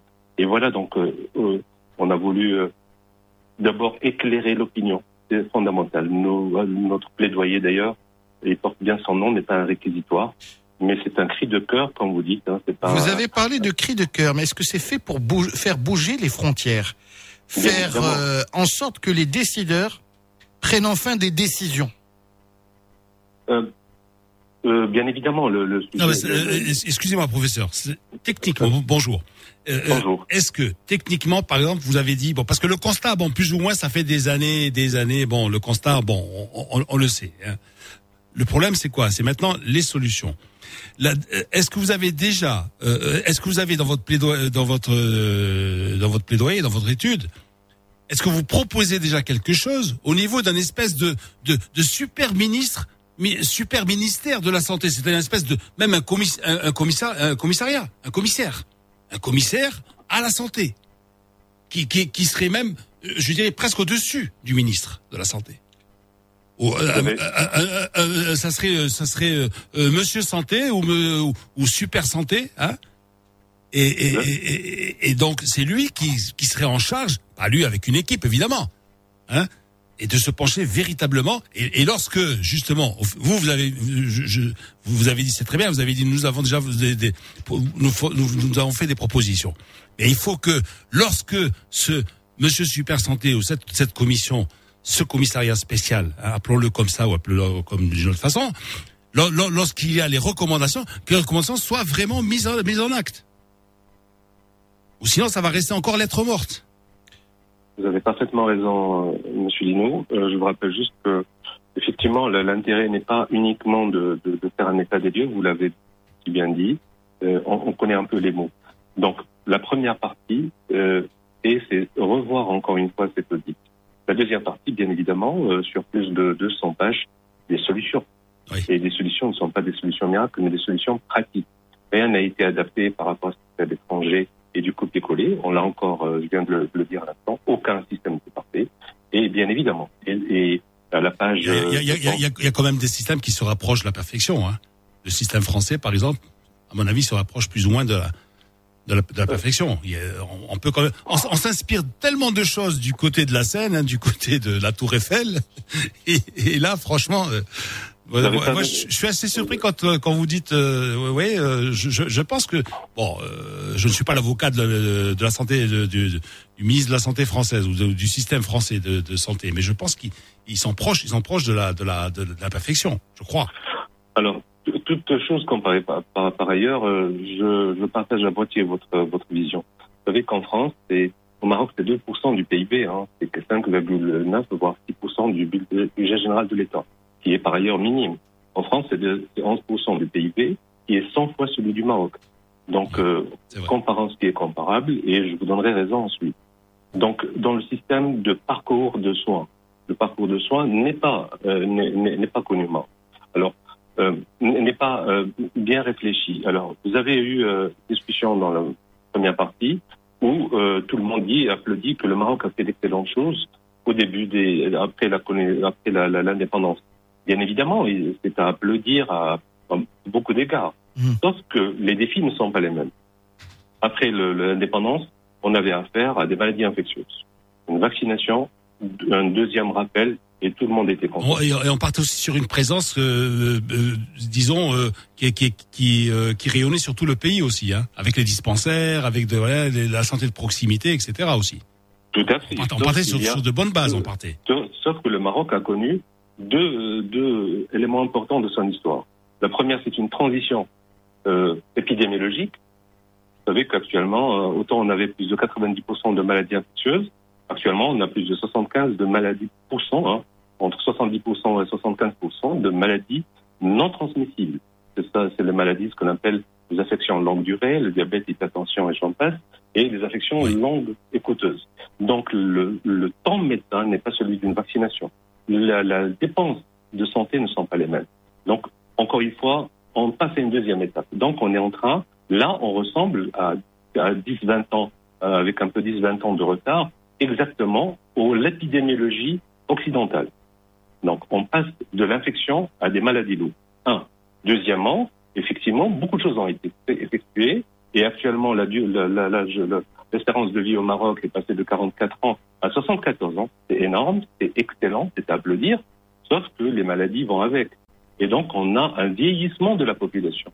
Et le vieillissement de la population veut dire une prise en charge plus lourde, avec des pathologies plus lourdes. Euh, en Mhm. plus de ça, on a constaté tous dans notre dans notre entourage un changement de mode de vie euh, et, et, et- et de, qui, qui est euh, en grande partie euh, responsable de certaines maladies.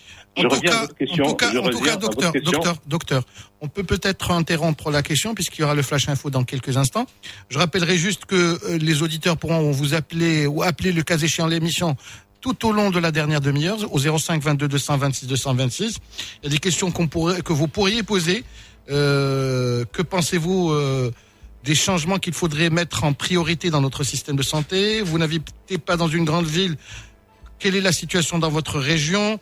Euh, que pensez-vous euh, des, euh, je dirais, des, de- des déficits que nous avons structurels en termes de santé, d'hôpitaux, de, de dispensaires, de médecins, notamment dans les régions les plus reculées?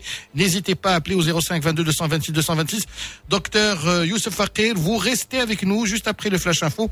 Nous continuerons avec notre rubrique C'est quoi le problème?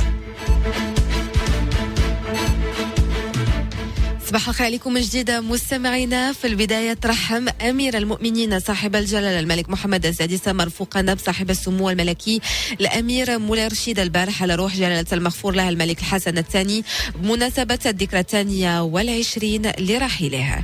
أصدرت الوكالة الوطنية للتأمين الصحي قرار بتوقيف العمل مؤقتا بالثالث المؤدي في إطار الاتفاقية الوطنية المبرمة بين الهيئات المكلفة بتدبير نظام التأمين الإجباري الأساسي عن المرض والأطباء والمؤسسات العلاجية بالقطاع الخاص في حق ثلاثة المصحات وإلزامهم بإرجاع المبالغ المحصل عليها بدون سند قانوني لفائدة المؤمنين المتضررين من هذه المخالفات.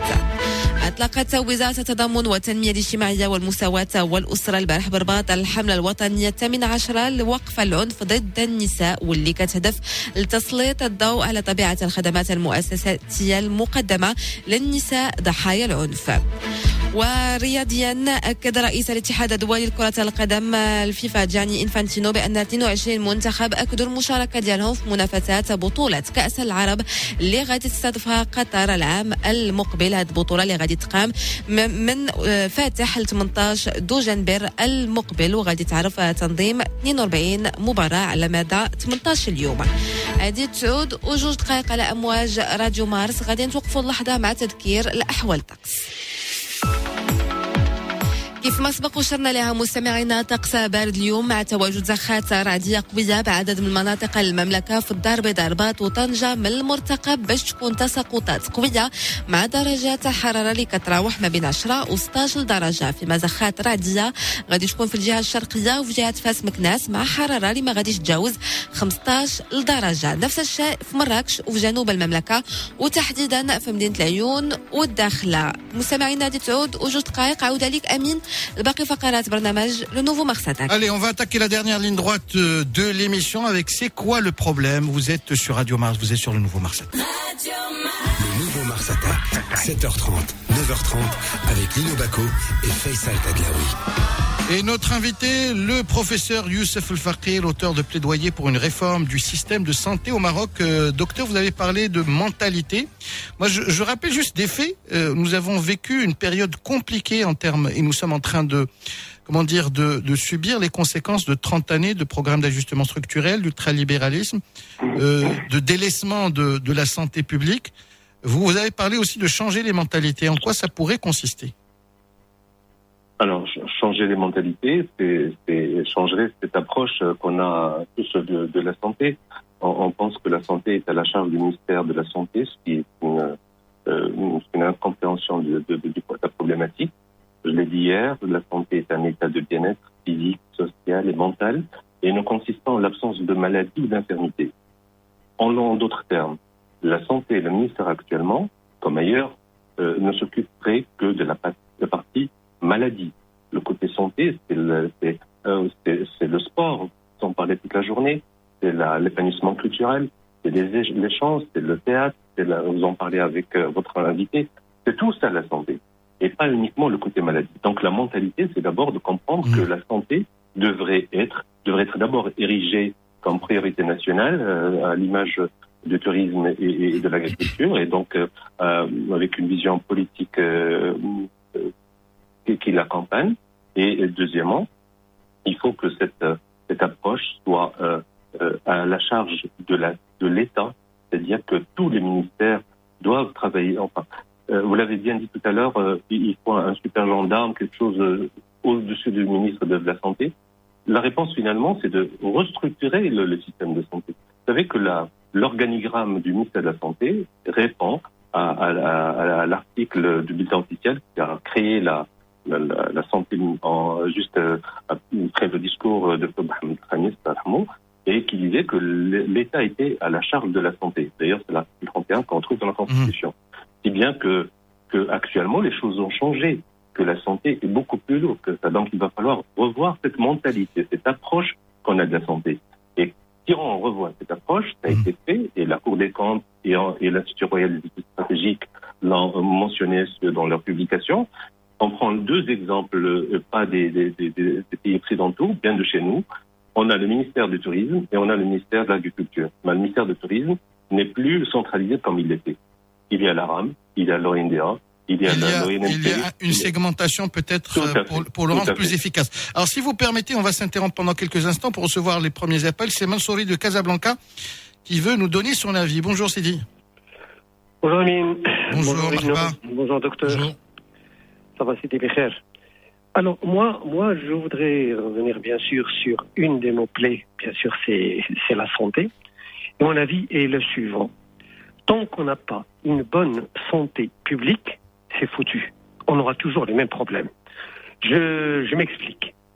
Moi, ce qui a- m'a toujours étonné, c'est que quand on voit un futur bachelier et me dire, euh, moi j'ai fait médecine parce que ça rapporte.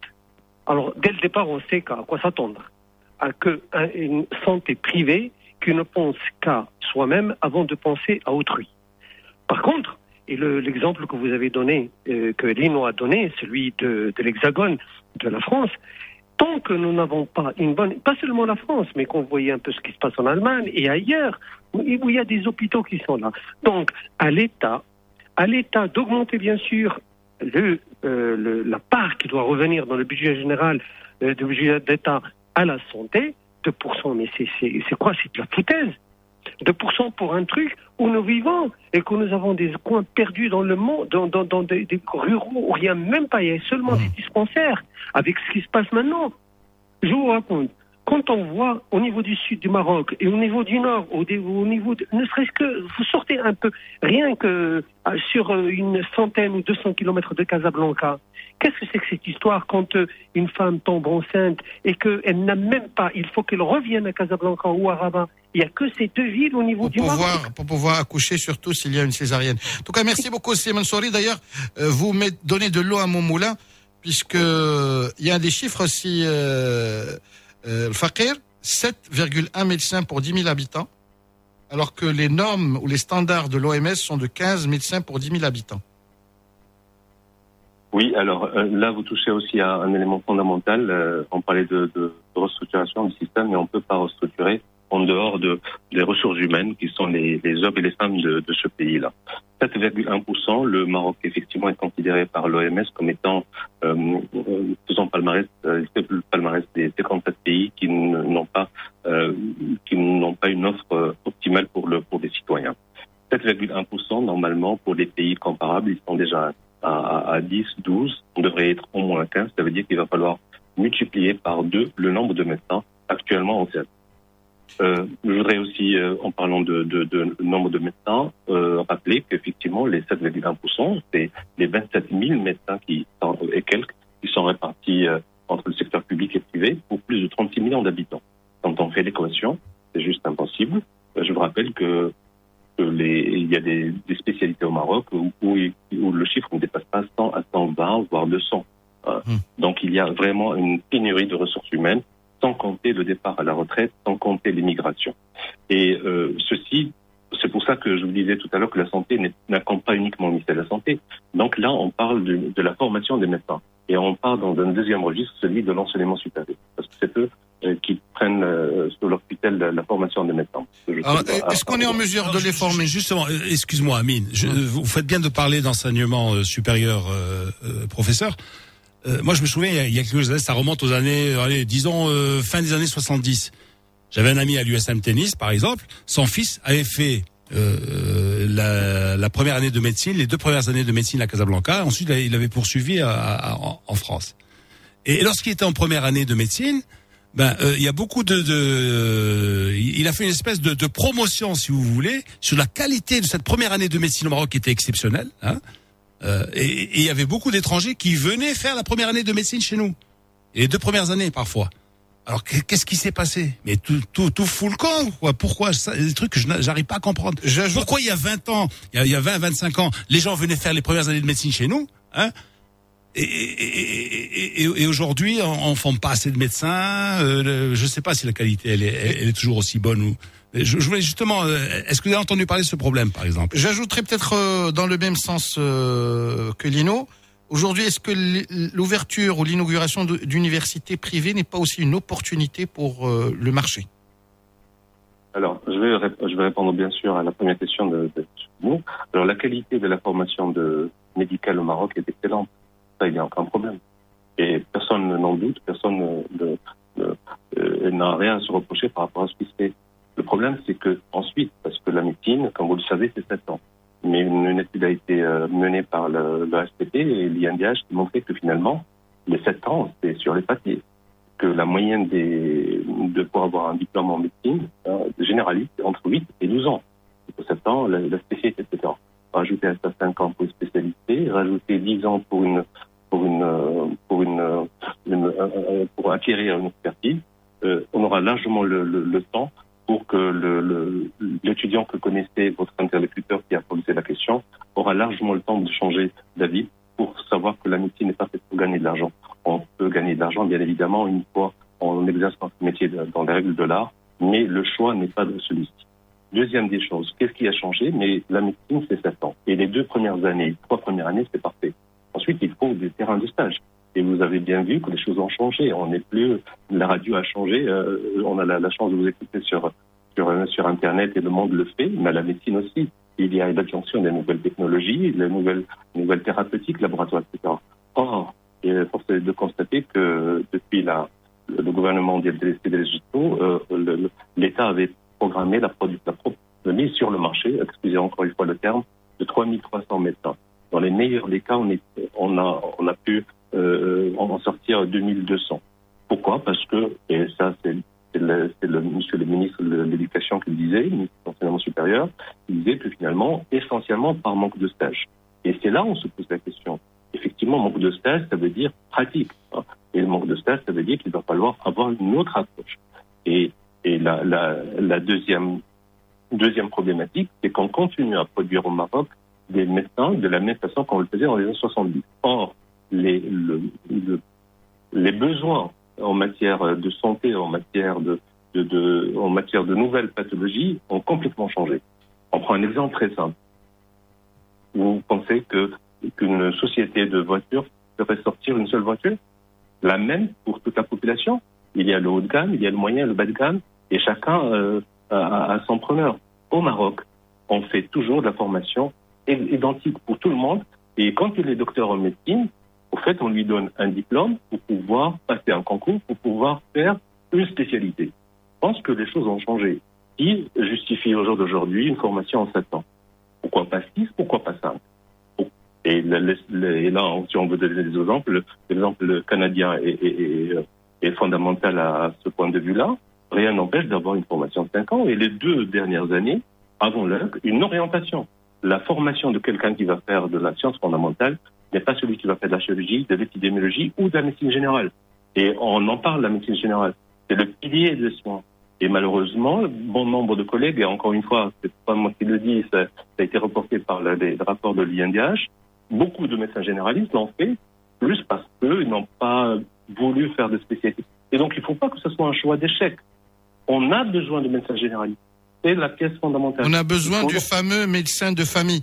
Vous, vous me permettrez, docteur, de vous interrompre pendant quelques secondes pour rappeler à nos auditeurs le 05 22 226 226.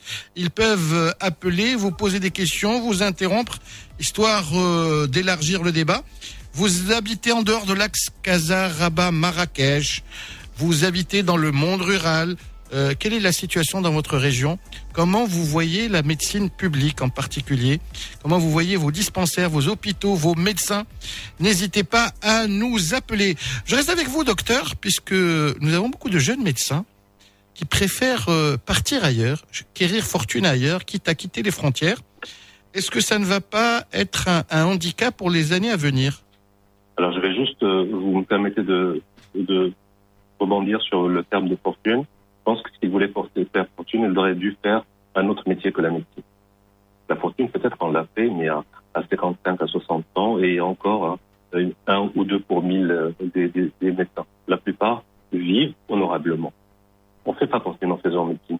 À moins qu'on fasse de la, promotion euh, médicale d'autres, mais pas en médecine. Et ceux qui partent, c'est juste pour travailler dans de bonnes conditions. Vous savez que, et on le rapporte, je pense que pendant très longtemps, il y a eu une exode, de- enfin, il y a une immigration du Maroc pour des raisons de, de économiques, hein, les années 70-80, que ce soit en, en Italie, que ce soit en France, euh, euh, en, en Allemagne et, et j'en passe.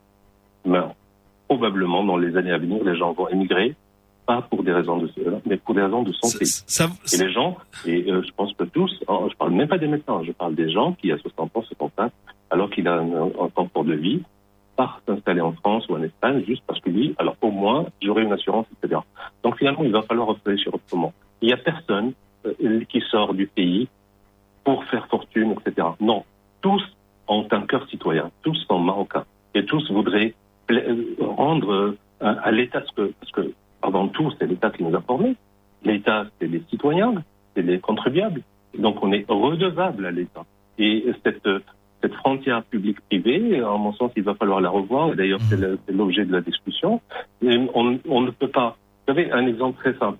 Pourquoi un généraliste, un médecin généraliste, il fait 7 ans, il a son diplôme à 8 ans, et on, et on le, ou alors un, un spécialiste, et on l'affecte dans un endroit où il a déjà 32 ans, 34 ans, il est marié, il, il, est- il part dans un endroit où l'infrastructure pour sa petite famille ne le permet pas. Donc je parle pas, il ne parle pas pour la pour le pour l'Eldorado euh, en.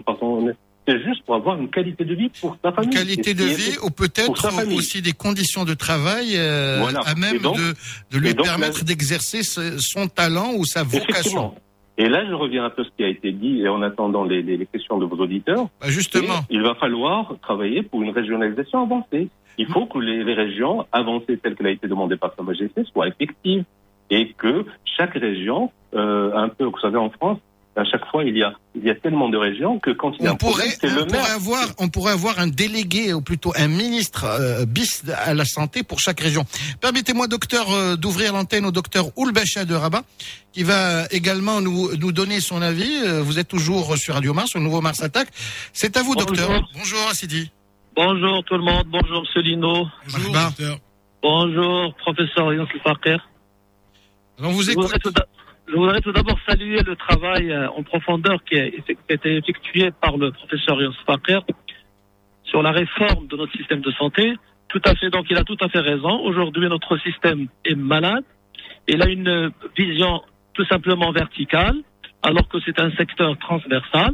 Et il faut une refonte totale de notre système. Donc cette refonte commence d'abord par une révision de tout l'arsenal juridique qui est aujourd'hui obsolète, qui ne répond pas aux besoins de notre secteur, d'une part. Puis, il faut adopter une politique de régionalisation. C'est la seule qui peut aujourd'hui répondre aux attentes et aux besoins de la population. Se pose le problème euh, aussi euh, d'une structure ou d'une institution qui peut aujourd'hui réguler notre système de santé. Aujourd'hui, notre système de santé, euh, il est contrôlé tout simplement par le ministère, mais il faut un organisme indépendant, à l'instar par exemple d'une haute autorité de santé aujourd'hui qui peut réguler le système et qui peut jouer le rôle de gendarme et qui peut bien sûr permettre de... de C'est-à-dire, vous préconisez une, la création, comme euh, la haute autorité de l'audiovisuel, euh, la CAR, Oui, oui, tout à une fait. haute tout à autorité fait. de la santé pour réguler et elle chapeauterait l'ordre des médecins. Parce que chaque fois qu'un gouvernement vient, il adopte une politique tout à fait différente. On ne part pas sur les acquis et comme ça, on fait donc une politique de patchwork, de replâtrage. Or, aujourd'hui, il faut une refonte totale. Il y a la régionalisation, la révision de l'arsenal, de tout l'arsenal juridique de notre système de santé. Puis, euh, aujourd'hui, il faut développer aussi le partenariat public-privé. Nous avons deux systèmes de santé. Un système de santé public qui, qui roule à une vitesse V et un autre système qui roule à euh, privé qui roule à une autre vitesse. Or, aujourd'hui, il n'y a pas d'interconnexion entre les deux systèmes, alors que même le service, même le secteur privé fait aujourd'hui, il offre un service public. Et donc, c'est pour cela qu'il faut chercher donc la complémentarité et le partenariat entre les deux secteurs. Et il faut que le patient soit l'acteur lui-même de, de, de, de, de, ses propres soit soins. le dénominateur commun et le dénominateur. au centre- C'est un acteur et aussi, euh, euh, donc il peut euh, c'est-à-dire participer à la co-conception de notre politique de santé. Merci beaucoup, Je vous en prie, et Je bon vous en prie. Ah, Très bon courage à vous également. Je laisse le docteur Youssef Fakir répondre à, à vos remarques ou plutôt euh, également ajouter de l'eau à votre moulin. Le docteur.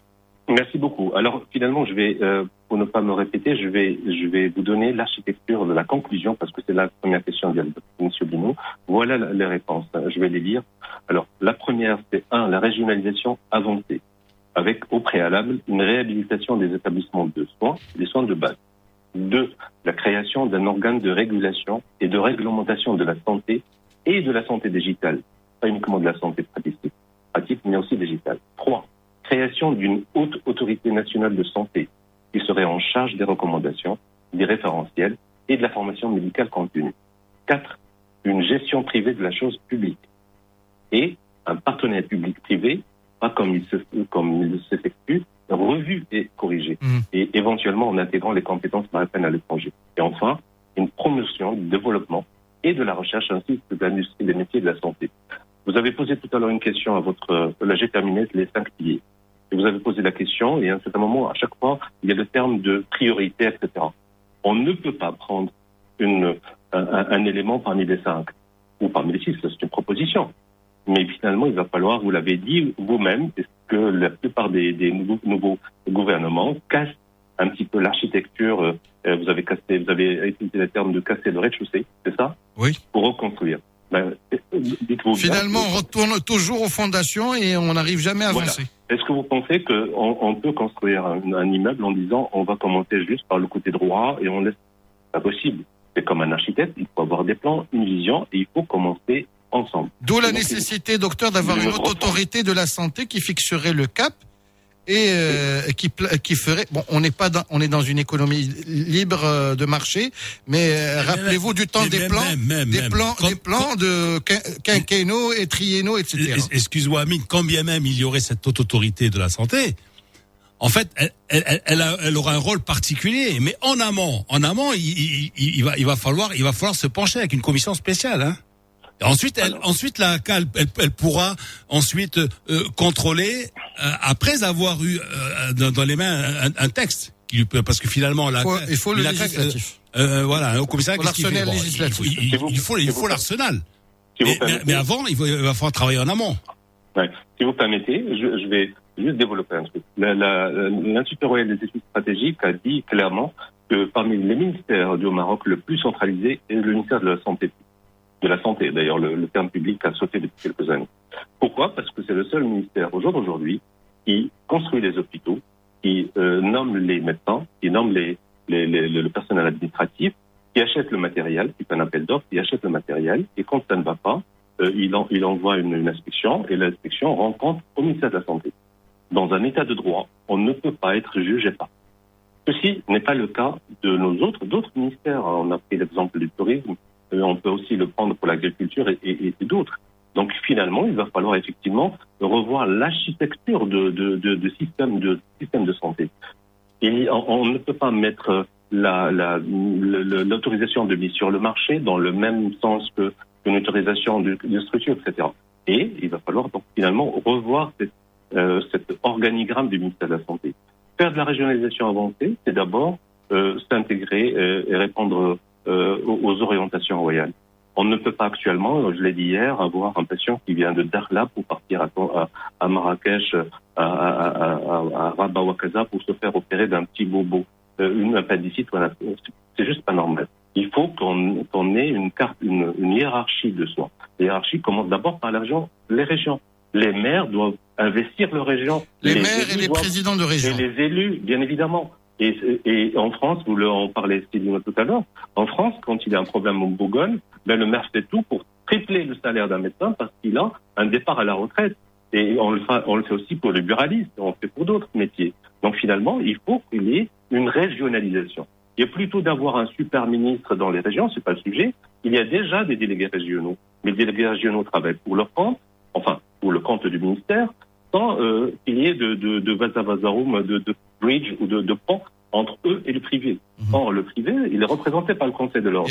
Et- et pour comme, on dit, comme dit, et, et pour résoudre le problème, euh, il me semble, parce que vous voyez que euh, il y a il y a des débats de part et d'autre. euh, On dit que les, les- que d'ailleurs vous l'avez dit tout à l'heure pour les, les cliniques avec une surfacturation, etc. La meilleure des choses, c'est quoi? C'est d'abord et, vous l'avez dit pour le, gendarme, mais pas uniquement. Le gendarme, il faut aussi le, il faut connaître d'abord les, problèmes. Il faut, il y a un problème, c'est la tarification nationale de référence. Il faut qu'elle soit revue à sa juste valeur. Point. Et celle-ci doit répondre que le patient soit pris en charge en public, en privé ou dans une fondation, c'est le même système. Et sur cette base-là, on peut mettre des gendarmes parce qu'ils ont, euh, là je trouve anormal, excusez-moi mon coup de gueule pour ça, revoir un peu les prix des, de, de, de la, la pandémie. Et si demain on a une pandémie de cataracte, de diarrhée ou, ou- ou- ou d'autres choses, on va revoir les prix? Non, les prix c'est quoi? C'est une hospitalisation, c'est de l'oxygène, c'est tout ce qu'on fait, c'est ce que font les cliniques toute leur vie. Il n'y a pas besoin de revoir un truc particulier. On peut éventuellement On discuter pas, certaines on, choses. on ne peut pas être au par coup. On ne peut pas oui, bien, bien évidemment, il y, a, il y a une tarification, il va falloir la revoir. Et la revoir, il faut avoir un sens citoyen, pour une fois, entre tous les partenaires. On ne peut pas avoir un- un- un- une discussion sur, le- sur, la, sur la problématique tarif qui, qui dure pendant deux, trois ans. C'est juste pas normal. Il faut qu'il y ait des garde il faut qu'il y ait des, on rencontre trois, quatre mois une discussion citoyenne Hmm. en mettant l'intérêt du citoyen. Bien sûr, il y a, il y a des, des, des problèmes financiers, etc. Mais tout ça, c'est epsilon puisqu'on a la volonté. et Professeur, on a- on est, on est Oui. désolé, euh, désolé, on va devoir interrompre, mais euh, en fait, euh, vous viendrez jamais 203. Hein Ah bah écoutez, Parce que moi, moi, je voulais vous poser une question et vous me, vous la répondrez ulté- ultérieurement, c'est-à-dire euh, comment a été perçu votre votre rapport, comment vous, à qui vous l'avez distribué, est-ce que- quelles, quelles pourraient être les, quelles ont été les premières réactions, voilà, c'est ça.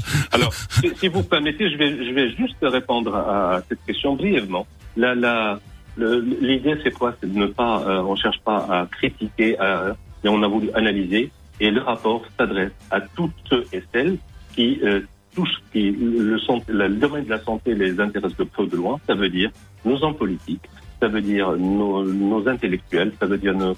Ça veut vous dire, avez euh, essayé de ratisser très large. Merci beaucoup, docteur Youssef Fakir. Euh, Et- vous avez joué avec nous la première mi-temps, la Bah, seconde aujourd'hui. Bah, J'espère vous retrouver que je ou, reviens- je ou que. Faisal vous retrouve pour les prolongations et les tirs au but. Absolument. Merci beaucoup, euh, Youssef El Fakir, auteur de plaidoyer pour une réforme du système de santé. Voilà, c'est fini pour Nouveau Mars Attack. Demain, vous retrouverez Faisal Tedlaoui à sa place naturelle euh, avec Lino.